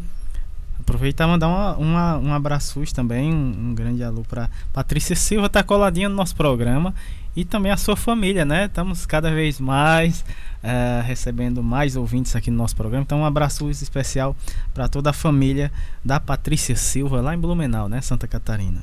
Uh, dando continuidade aqui, vamos uh, ter a fala da Daniela Mussi. Ela que vai falar sobre a importância da unidade entre saber popular, saber acadêmico e o saber popular. Então, seja muito bem-vindo aqui ao nosso programa. É, muito boa tarde, Daniela. Olá, obrigada pelo convite. É um prazer estar com vocês aqui falando sobre as estratégias de unidade, aproximação entre saber acadêmico e saber popular especialmente aquelas levadas a cabo pela iniciativa da Universidade Emancipa é, e da Rede Emancipa, Movimento Social de Educação Popular. Eu me chamo Daniela Mussi, eu sou cientista política e também professora da Universidade Federal do Rio de Janeiro e já há alguns anos, desde 2017, faço parte da Rede Emancipa e coordeno esse projeto, a Universidade Emancipa, que é um projeto de aproximação das pesquisas, dos pesquisadores e pesquisadoras, do conhecimento que é produzido dentro das universidades brasileiras em relação à educação popular, os núcleos, as atividades que são desenvolvidas nas periferias e comunidades brasileiras, em particular pelos núcleos da Rede Emancipa, que é um movimento social de educação que já existe há quase 15 anos, nas quebradas, nas comunidades, especialmente ocupando as escolas públicas é, e organizando os cursinhos pré-universitários, né, cursinhos populares, gratuitos, e também outras iniciativas de educação popular, como a educação é, feminista, antirracista, também a educação no cárcere, é, educação para a liberdade, né? E agora, é, a, além da Universidade Emancipa, que é esse projeto do qual faço parte, também a Rede Emancipa tem se dedicado a é, formular estratégias pedagógicas na frente de ensino de jovens e adultos. Ah, qual é o papel, né, qual a importância da universidade nesse processo? Ah, é, acho que antes de mais nada, a importância da universidade é justamente de se enxergar, né, de se perceber como parte, como um elemento, né, dentro de um é, de uma dinâmica, dentro de um movimento mais amplo de integração entre saberes. Então, o primeiro passo, né, o primeiro é, papel, digamos assim, que a universidade é, deve ter nesse, nesse processo é justamente o de enxergar-se como parte, né? Então, nós viemos já há alguns anos fazendo uma série de atividades, construindo projetos que passam por aulas públicas, cursos, oficinas, é, agora durante a pandemia também as lives, né, as atividades remotas, com é, aproximando, construindo esse diálogo com intelectuais universitários, acadêmicos e também os intelectuais populares, né? as lideranças dos movimentos, as, as lideranças e coordenadores, coordenadores dentro das iniciativas da educação popular, os nossos estudantes, tanto aqueles que, que estão ali, buscam a universidade como uma, um, uma meta, mas também aqueles que fazem parte da sua, do seu movimento de bairro, atuam na, na, na comunidade localmente ou no movimento social.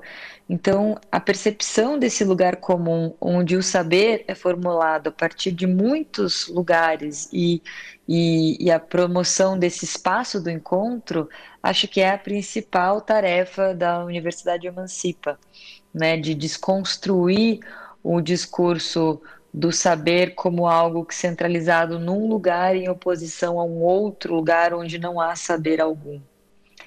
E pode parecer uma coisa óbvia, mas na construção do dia a dia isso não é óbvio, porque ah, o lugar que é tido socialmente como o lugar do saber, ele, ele não é só um lugar onde se constrói uma linguagem própria com categorias, com conceitos, com formas de discutir a verdade e a ciência, mas também é um espaço institucional que se constrói, onde se constroem dinâmicas próprias, né? Então, é, fazer um texto acadêmico, produzir uma, uma dissertação de mestrado, uma tese de doutorado, é, apresentar um paper, né? Escrever um, um, um artigo um capítulo de livro e por aí vai. Essas, essa linguagem e esses aspectos técnicos, institucionais, é, que são próprios da instituição acadêmica, eles muitas vezes promovem ativamente essa ilusão, essa miragem de que ali seria o lugar por excelência do conhecimento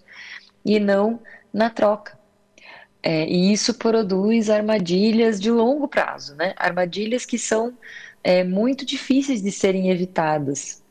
Porque se você não localiza aquele sujeito que está ali conversando com você, que, que não fala a língua culta, né, tida como a língua correta, que não fala é, na, nos termos, que não usa a linguagem do saber acadêmico, você desconstrói o, aquele aquela pessoa como um sujeito do saber imediatamente, quase que automaticamente, de forma espontânea.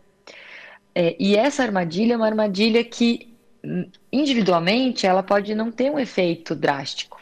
Né? Uma pessoa que ah, não, não considera tanto, não escuta tanto o que uma liderança comunitária tem para dizer, ou uma pessoa que, que não é nem liderança, que está ali, que vive, que mora naquele lugar, individualmente, é essa atitude da invisibilização do saber popular, ela pode até não ter um efeito maior, né? Além da, desse, dessa invisibilização. Mas numa escala e com o tempo, essas dinâmicas elas vão produzindo abismos que são muito difíceis de serem é, enfrentados, né? São distâncias que são muito difíceis de serem é, ultrapassadas. Então, o diagnóstico que nós temos na Rede Emancipa, particularmente quem está dentro da universidade construindo esse, essas pontes, é de que esse abismo, essa distância é muito grande hoje, né? Que, e que existem iniciativas, mas elas são muito pontuais de contornar essa distância, de produzir a aproximação entre o popular e o científico, entre a atividade intelectual e a vida do povo, entre o fazer intelectual e a vida popular. E é esse, essa distância que nós tentamos é, enfrentar. E enfrentar é, não só promovendo diálogos, mas também promovendo interações produtivas, né, que possam gerar processos mesmo, projetos, iniciativas que ajudem a fortalecer esse movimento de ocupação das universidades e da atividade científica pelo povo, que os cursinhos já fazem, né, da Rede Emancipa, e outros cursinhos populares, inclusive, mas também é, de desconstrução de certas narrativas e certas tendências institucionais dentro da própria universidade.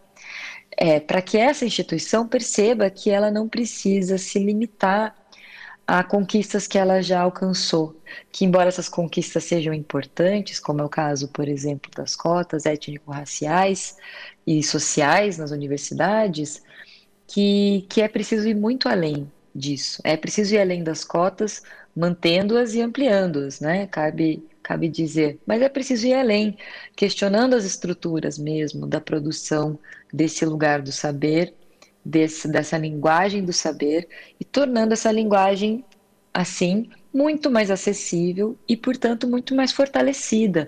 Existe um, uma certa ilusão de que a linguagem difícil da ciência é uma linguagem forte. Ela não é. A linguagem da ciência que é forte é a linguagem que se expande, que é capaz de alcançar e se fazer entender e produzir-se nessa dinâmica do, do, do alcance ampliado. Então, o desafio da aproximação entre saber acadêmico e saber popular, da construção dessa unidade, não é um desafio que nega a ciência ou um momento específico particular da ciência. Ao contrário, é um movimento que fortalece essa, essa, essa dinâmica de produção científica, ampliando-a engajando-a, tornando-a de fato uma dinâmica de conhecimento que possa se realizar num todo social, que possa se expandir.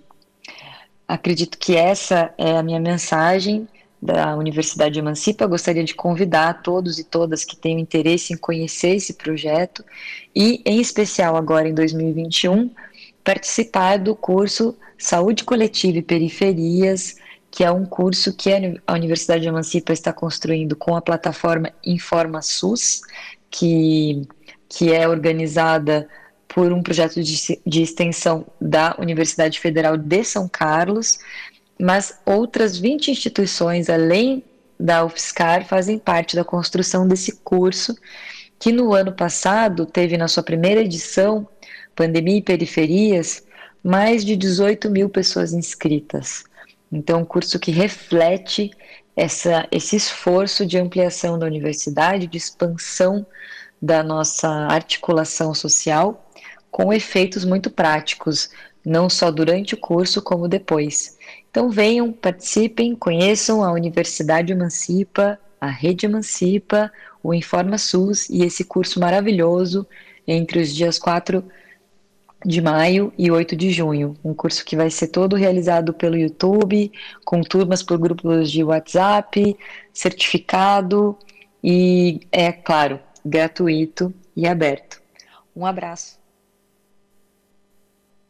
Tá aí, você ouviu, né, a fala da Daniela Mussi, ela falou sobre a importância da unidade da unidade, né, entre o saber acadêmico e o saber popular, né, duas é, duas vertentes, né, que é, precisam, né, precisam sempre ter essa essa interação uma com a outra, né? Uh, a gente agradece a Daniela Mussi, ela que vai, vai estar aqui no nosso programa, né? Uh, em breve, mais uma vez, no nosso programa. E a gente agradece mais a sua participação e colaboração aqui no nosso programa de hoje.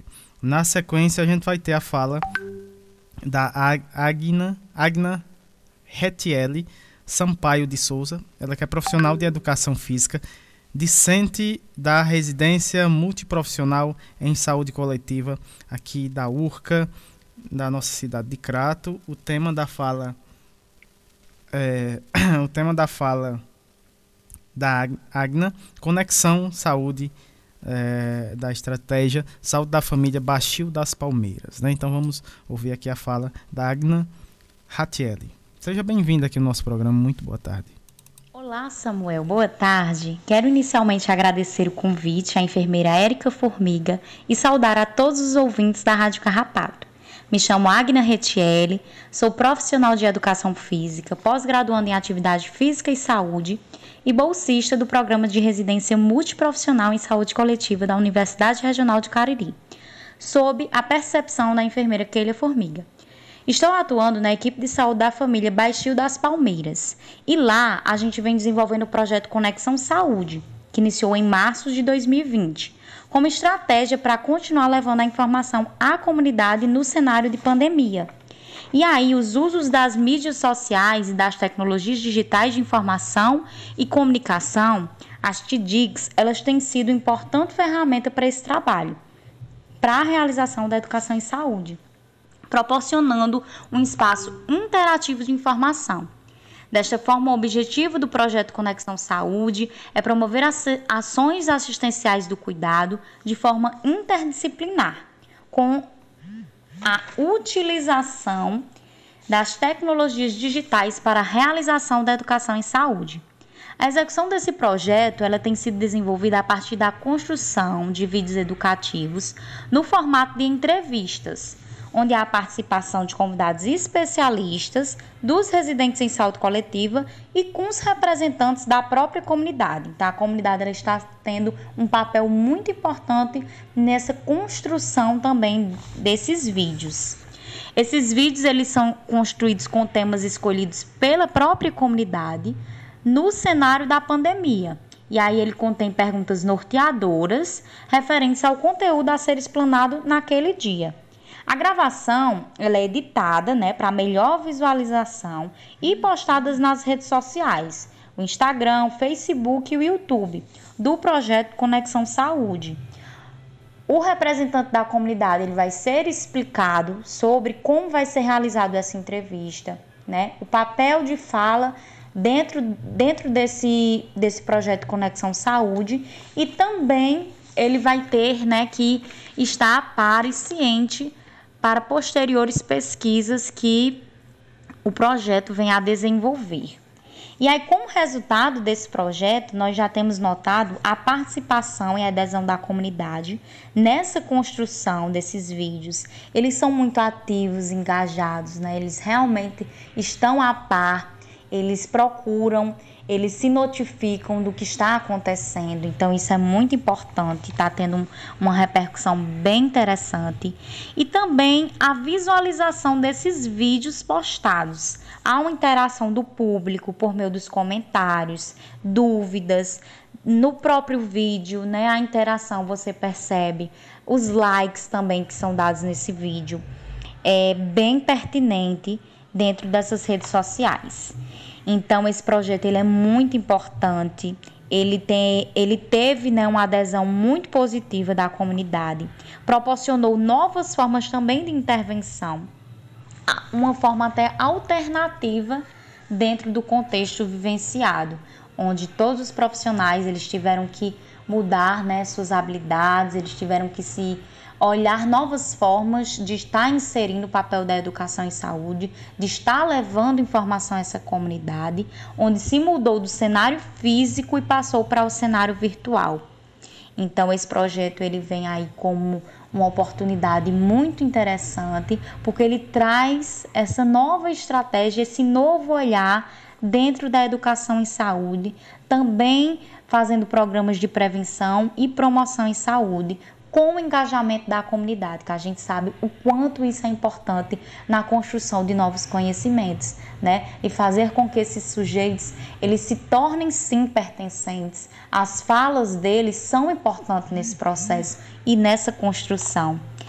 Então é isso, o projeto ele está tendo tomando dimensões muito bacanas. A gente pretende futuramente fazer uma cartilha com todas essas entrevistas, com todos esses documentários. E também eu quero agradecer, né, pela oportunidade de estar falando desse projeto e estar divulgando aqui as nossas redes sociais para quem quiser estar acompanhando mais de perto. O Instagram, o Facebook e o YouTube é ESF Baixio das Palmeiras. Quem quiser estar tá acompanhando, tá assistindo esses vídeos, pode ficar à vontade. E aí fica o nosso agradecimento, né, por estar fazendo parte, agradecer também nosso esse espaço de fala. Muito obrigada e boa tarde a todos. A gente que agradece a sua participação e, e contribuição aqui no nosso programa, Agna. Uh, ela que falou sobre a conexão saúde, né, uh, da, da estratégia saúde da família lá do Baixio das Palmeiras. O pessoal uh, estão na escuta aqui no nosso programa. Uh, a gente agradece mais a sua participação, né, e a gente vai encerrando aqui esse segundo bloco com música, né. A próxima música do Francisco El Hombre, o nome da música Juntos e Nunca Sós. Então vamos ouvir essa linda música, já já a gente volta com o terceiro e, e último bloco do nosso programa. Mano. Você tá valendo? Juntos, nunca sós.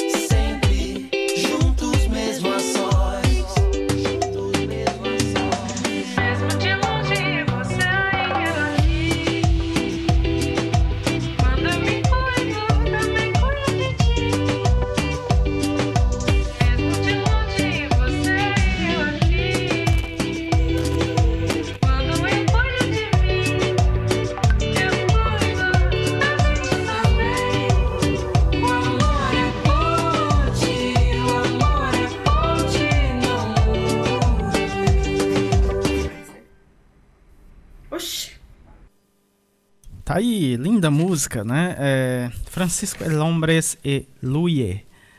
Uh, o nome da música Juntos Nunca Sós, né? Uh, dando início aqui o, o terceiro bloco. Antes, no, do início do terceiro bloco, vamos de abraços aqui para Keila Formiga, que nos ouve, né? Tá coladinha aqui com o programa. Ah, vamos, vou, vou divulgar aqui. Vocês viram no bloco anterior a Agna. A Agna falando sobre a conexão saúde, né? Ela falou também sobre o canal que tem no YouTube sobre, da, da Conexão Saúde, muito bacana, né? Vocês que, quiserem conferir mais sobre é, é, Conexão Saúde do pessoal do Baixio das Palmeiras, é só conferir lá no YouTube, né? O nome, é, o nome do canal Conexão Saúde, muito bacana, é, é todo é, semanal, né, Érica? É, eles estão sempre lançando, é, trazendo um vídeo com temas variados, muito bacana. É, muito bacana uh, o, o canal das, do pessoal é, lá do Baixio, né? Da Estratégia Saúde da Família do Baixio. O nome do canal, Conexão Saúde. Eu vou falar também aqui, mais aqui um recadinho. O curso sobre o curso de saúde coletiva e periferias. Eu falei é, é, programa passado, reforçando mais uma vez. É gratuito, online, capacita para é, defender o SUS com participação popular. O curso é, é, coletiva, Saúde Coletiva e Periferias é uma parceria da Universidade Emancipa com a Informa, Informa SUS, da UFSCar. Uh, tem apoio de mais de 20 universidades parceiras do Brasil e do exterior. Ela vai ocorrer no dia 4 de maio ao dia 8 de junho são oito aulas, às terças, sempre às terças-feiras, a partir das 19 horas, das 19 às 20 e 40, né? E não serão apenas aulas, né? Você também pode se incorporar em atividades complementares diversas sobre temas propostos pelos próprios alunos. Muito bacana. Quem é que pode participar? Você, ouvinte, a família, amigos. É, quem quiser, quem queira participar, é, esse curso é com certificado de extensão pela UFSCar. Muito bacana, mais informação você pode é, entrar em contato aqui com a nossa rádio. Lembrando, 21 56 29 39. Esse é o número de contato que você pode entrar em contato com a gente. A gente manda o link né, para você fazer a sua inscrição. Lembrando que é gratuito, totalmente gratuito.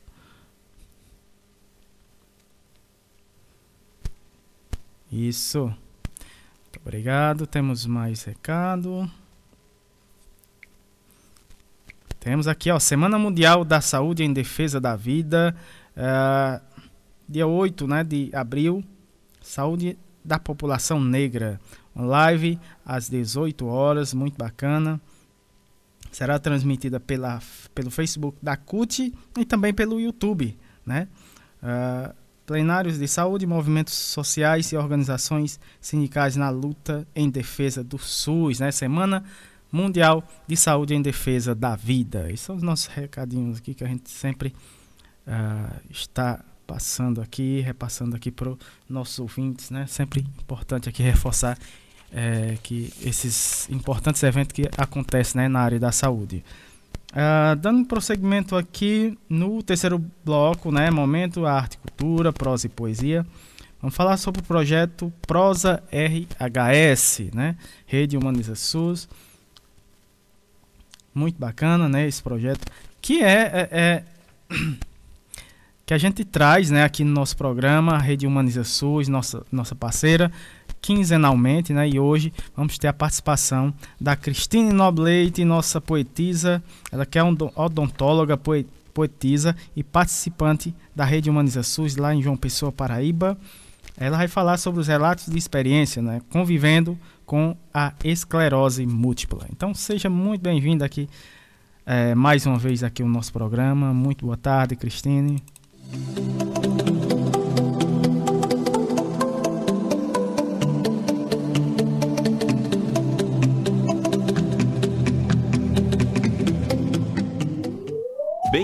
À Rede Humaniza SUS. Mais conhecida como RHS, é a rede social dos trabalhadores, gestores e usuários do SUS, que atuam cotidianamente com o desejo de fazer um sistema único de saúde com equidade, acesso universal e cuidado integral à saúde. Boa tarde, pessoal da Rádio Literária Carrapato.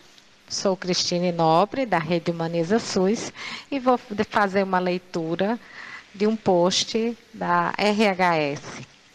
Se você não encontrar razões para ser livre, invente-as. De Salvador Cruz Neto, relato de experiências. O diagnóstico da esclerose múltipla, acima de qualquer coisa, foi, sem sombra de dúvidas, o marco inicial de uma vida de incertezas. Faz 12 anos que o início da minha verdadeira jornada começou, ou pelo menos abriu as portas para outras aventuras é, acontecessem e ainda hoje encontra caminhos para me levar a lugares dos quais eu não conheço. A esclerose mostrou-me quanto capaz eu sou de fazer coisas extraordinárias, coisas das quais eu jamais pensei que um dia eu faria. Graças a ela, conheci pessoas maravilhosas, somei amigos e afastei-me naturalmente de quem não queria meu bem. Acredito que a vida segue um rumo cíclico e, com o tempo, entendemos que as coisas precisam acabar para outras acontecerem. Até hoje passei por quatro tipos de tratamentos para controlar a esclerose múltipla. Destes, o último foi o mais agressivo, porém o que de fato mantém a doença em estabilidade. A aplicação da Política Nacional de Humanização, PNH, sempre esteve presente e se fez eficaz, proporcionando o tratamento de qualidade prestado por toda a equipe interprofissional do SUS. Os envolvidos colaboraram de forma significativa durante os processos de triagem, aplicação e acompanhamento do meu tratamento nos períodos que utilizei o serviço. Decorrente aos, aos surtos anteriores provocados pela doença, tornei-me uma pessoa com deficiência, PCD. Mas nunca deixei de acreditar em milagres, em particular os que acontecem em todos os momentos e muitas vezes relutamos em não enxergar. É maravilhoso participar do crescimento do meu sobrinho, pegá-lo nos braços e ver o quanto a vida pode ser linda. Minha fé, por um pequeno período de tempo, ficou abalada e por muitas vezes questionei o Criador. Deus, por que dá doença ao seu filho? Como resposta, compreendi que as doenças e as dificuldades não vêm de Deus, pelo contrário. Ele nos fortalece para continuarmos na luta e nos carrega nos braços quando não temos mais ânimo para continuar. Com a permissão de Deus, hoje me faço instrumento de cura. Em 2019, no Hospital do Sara Kubitschek, em Brasília, durante 30 dias, passei por uma reabilitação intensiva. Tive a oportunidade de conhecer caminhos diferentes e possíveis para recomeçar, além do crescimento pessoal que adquiri. A palavra gratidão ganhou outros significados para mim. Atualmente faço parte da Associação para Desportivos Oeste Paulista, a POP, na modalidade de natação. Sou parapleta para atleta, deixei a aposentadoria por invalidez e atualmente trabalho na coordenadoria dos direitos da pessoa com deficiência na cidade de Presidente Prudente, São Paulo. Tenho fé e acredito fielmente que meus sonhos estão no, só no começo. Ou melhor, já começaram. Mas tudo muda e novas possibilidades surgem. A trajetória não é fácil, mas também não é impossível. O caminho é cheio de amigos e conquistas.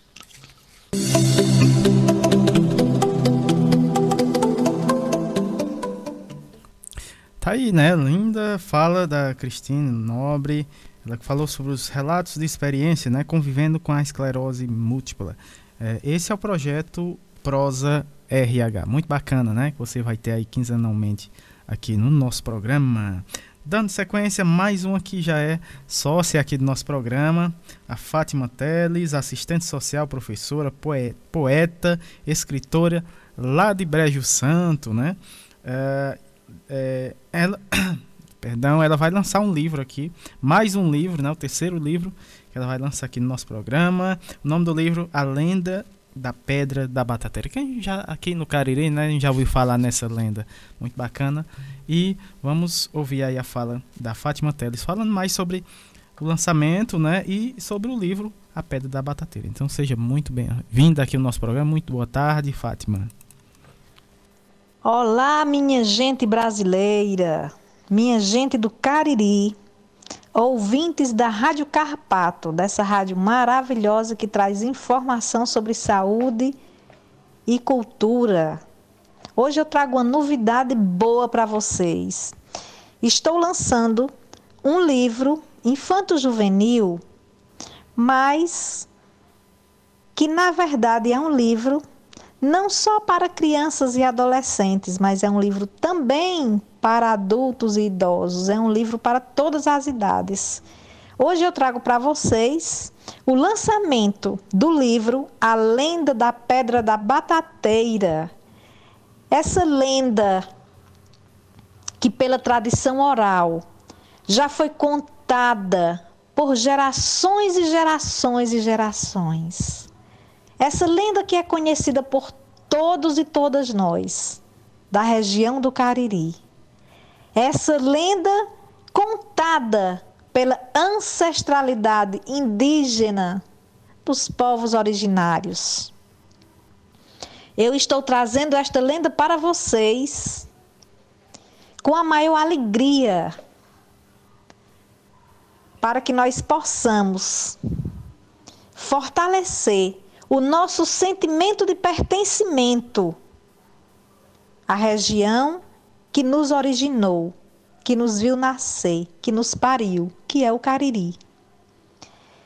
Esta lenda, ela vem fazer com que nós possamos compreender as nossas origens, saber de onde viemos, quem somos nós.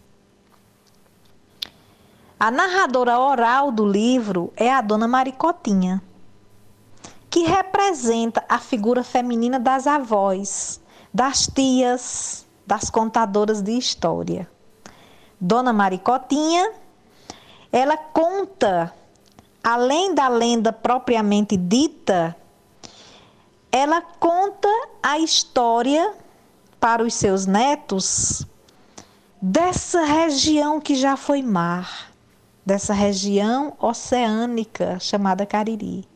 Ela faz um passeio histórico geográfico maravilhoso nessa nossa região e depois de dar as pinceladas nos aspectos históricos e geográficos da região do Cariri, ela entra, adentra na lenda, mergulha na lenda da Pedra da Batateira, trazendo as suas versões para os seus netos e dizendo para eles que em dias de chuva a pedra vai rolar, a pedra vai rolar. É assim que ela inicia a história do livro.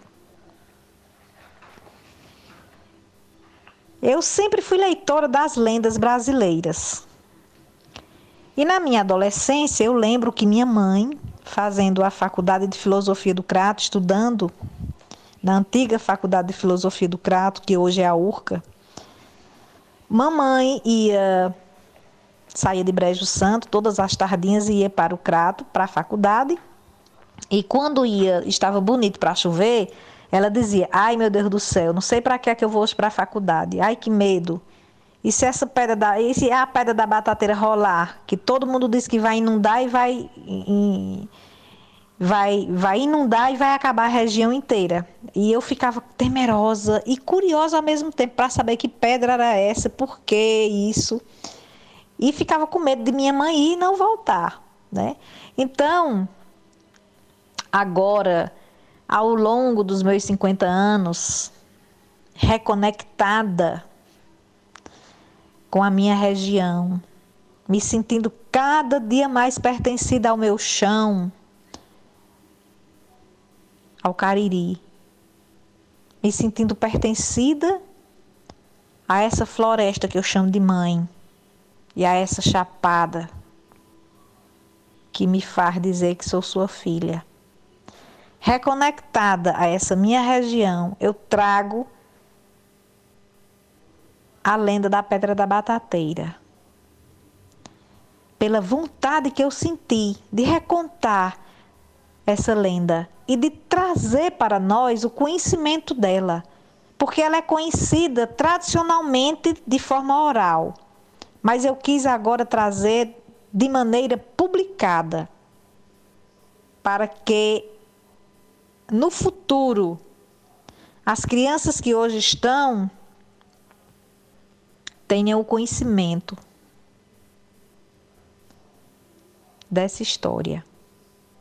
Porque quando nós conhecemos de onde nós viemos e as nossas histórias, nós nos fortalecemos, nós ficamos mais certos daquilo que nós vamos fazer e temos a clareza do que nós somos e de, daquilo que nós também podemos ser capazes de realizar em nosso favor e em favor do lugar que nós habitamos. Então, a lenda da Pedra da Batateira é o grande presente que eu dou a mim por ser filha da região do Cariri. Não sou filha do Crato, mas sou filha do Cariri. E trago para todos e todas nós essa história que permeia o imaginário popular desde muito tempo. O livro foi ilustrado pelo figurinista João Alves, que é de Brejo Santo, e que lindamente desenhou para nós todas as ilustrações. O livro está à venda no Cariri inteiro. Você pode encontrar ele aí no Crato, na banca do Calçadão, que fica em frente à Praça Siqueira Campos. Você pode encontrar na, na, na Cordel e Arte, da poetisa Josene Lacerda. Você pode encontrar na livraria Cariri, online, na banca Página Aberta, que fica em frente à Urca. E você pode encontrar em Juazeiro, na Livraria Colegial, na rua São Pedro, 1617. Em Santana do Cariri, na loja Ciências da Terra, que é a loja que fica no Museu de Paleontologia, mas tem uma loja no Instagram. E em Nova Olinda, na Conceito Livraria Café, que também atende de forma online pelo Instagram. Pode comprar comigo, com a autora, a, no meu Instagram, arroba escritora Fátima Teles, e com o ilustrador João Alves. E também em Brejo Santo, além de nós, você pode encontrar na papelaria São Francisco, que fica no centro da cidade, e na banca de revista que está na Praça Dionísio Rocha de Lucena, banca de Zé Miranda, que só é uma única banca.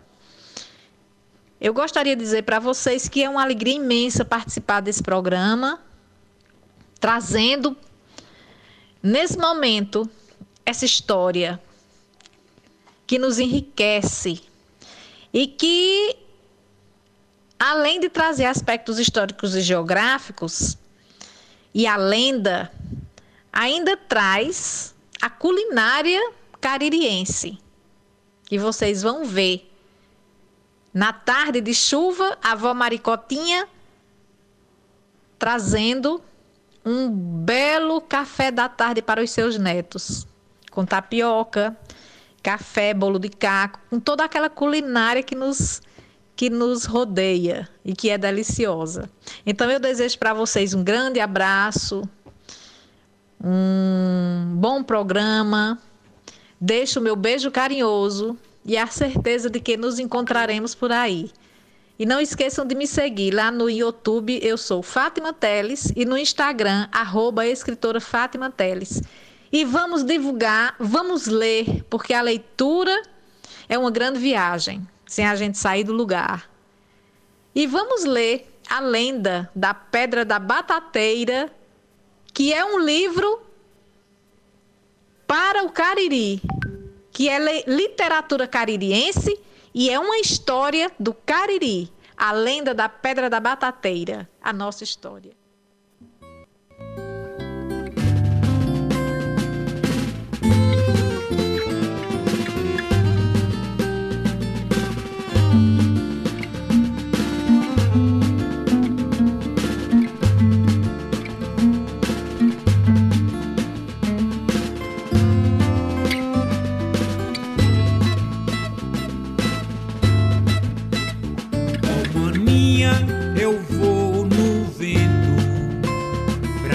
Chapada do Araripe, vou fazer uma cantiga, vou passear por ali, adentrar naquela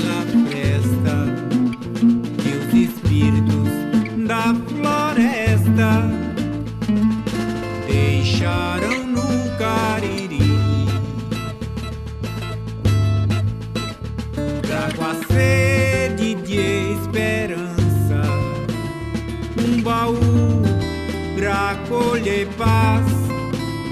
Quero ver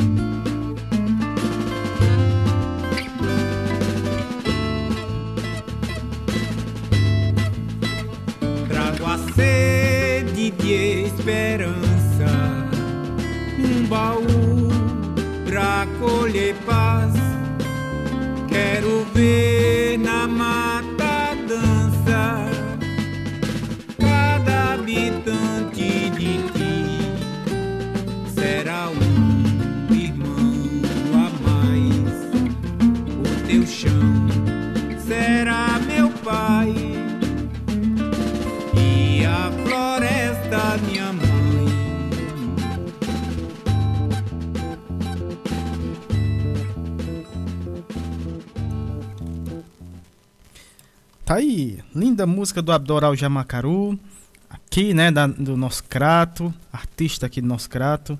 O nome da música é Eu Vou no Vento, linda música. Ah, a gente ouviu aí a fala, né, o lançamento do livro, né, e para fazer esse lançamento a gente tocou essa linda música, né, é, fechando com chave de ouro aqui o nosso programa e a gente agradece demais, primeiramente a vocês, ouvintes, que nos acompanham todo sábado, né, Todo sábado a gente tá nesse encontro aqui maravilhoso, carrapateando. E agradecer aqui os nossos participantes de hoje, os nossos convidados do programa de hoje. A Will Nogueira, a Will Teixeira, perdão, Will. A Will Teixeira, o nosso Seu Mané e Chico. Ah, o Ricardo Teixeira, também agradecendo ao Liro Nobre, o pessoal lá da, do Baixio das Palmeiras. A Etna Thaís, grande abraços. A Santuza também, que esteve com a gente. A Daniela Mussi, um grande abraços para a Daniela. A Agna Retiele também, um grande abraços. Ah, também a Cristina Nobleite e a Fátima Teles. Todas essas pessoas que abrilhantaram nosso programa hoje, né? A gente agradece mais a colaboração de vocês no programa de hoje. Agradecendo também os nossos colaboradores e amigos queridos, está sempre junto com a gente nesse encontro maravilhoso nas tardes de sábados. Ah, o pessoal da Rede Humaniza SUS, Movimento SUS nas ruas, ah, o pessoal do Baixio das Palmeiras, um grande abraço. O pessoal Rádio Paulo Freire, agradecendo demais a parceria aqui com a nossa rádio, não só no programa, mas na rádio também. O pessoal do Coletivo Camarada, Rádio Cafundó, né? Outra parceira que está surgindo aí também. Uh, Baixio, o pessoal do Chico Gomes também, das outras comunidades. Grande abraços.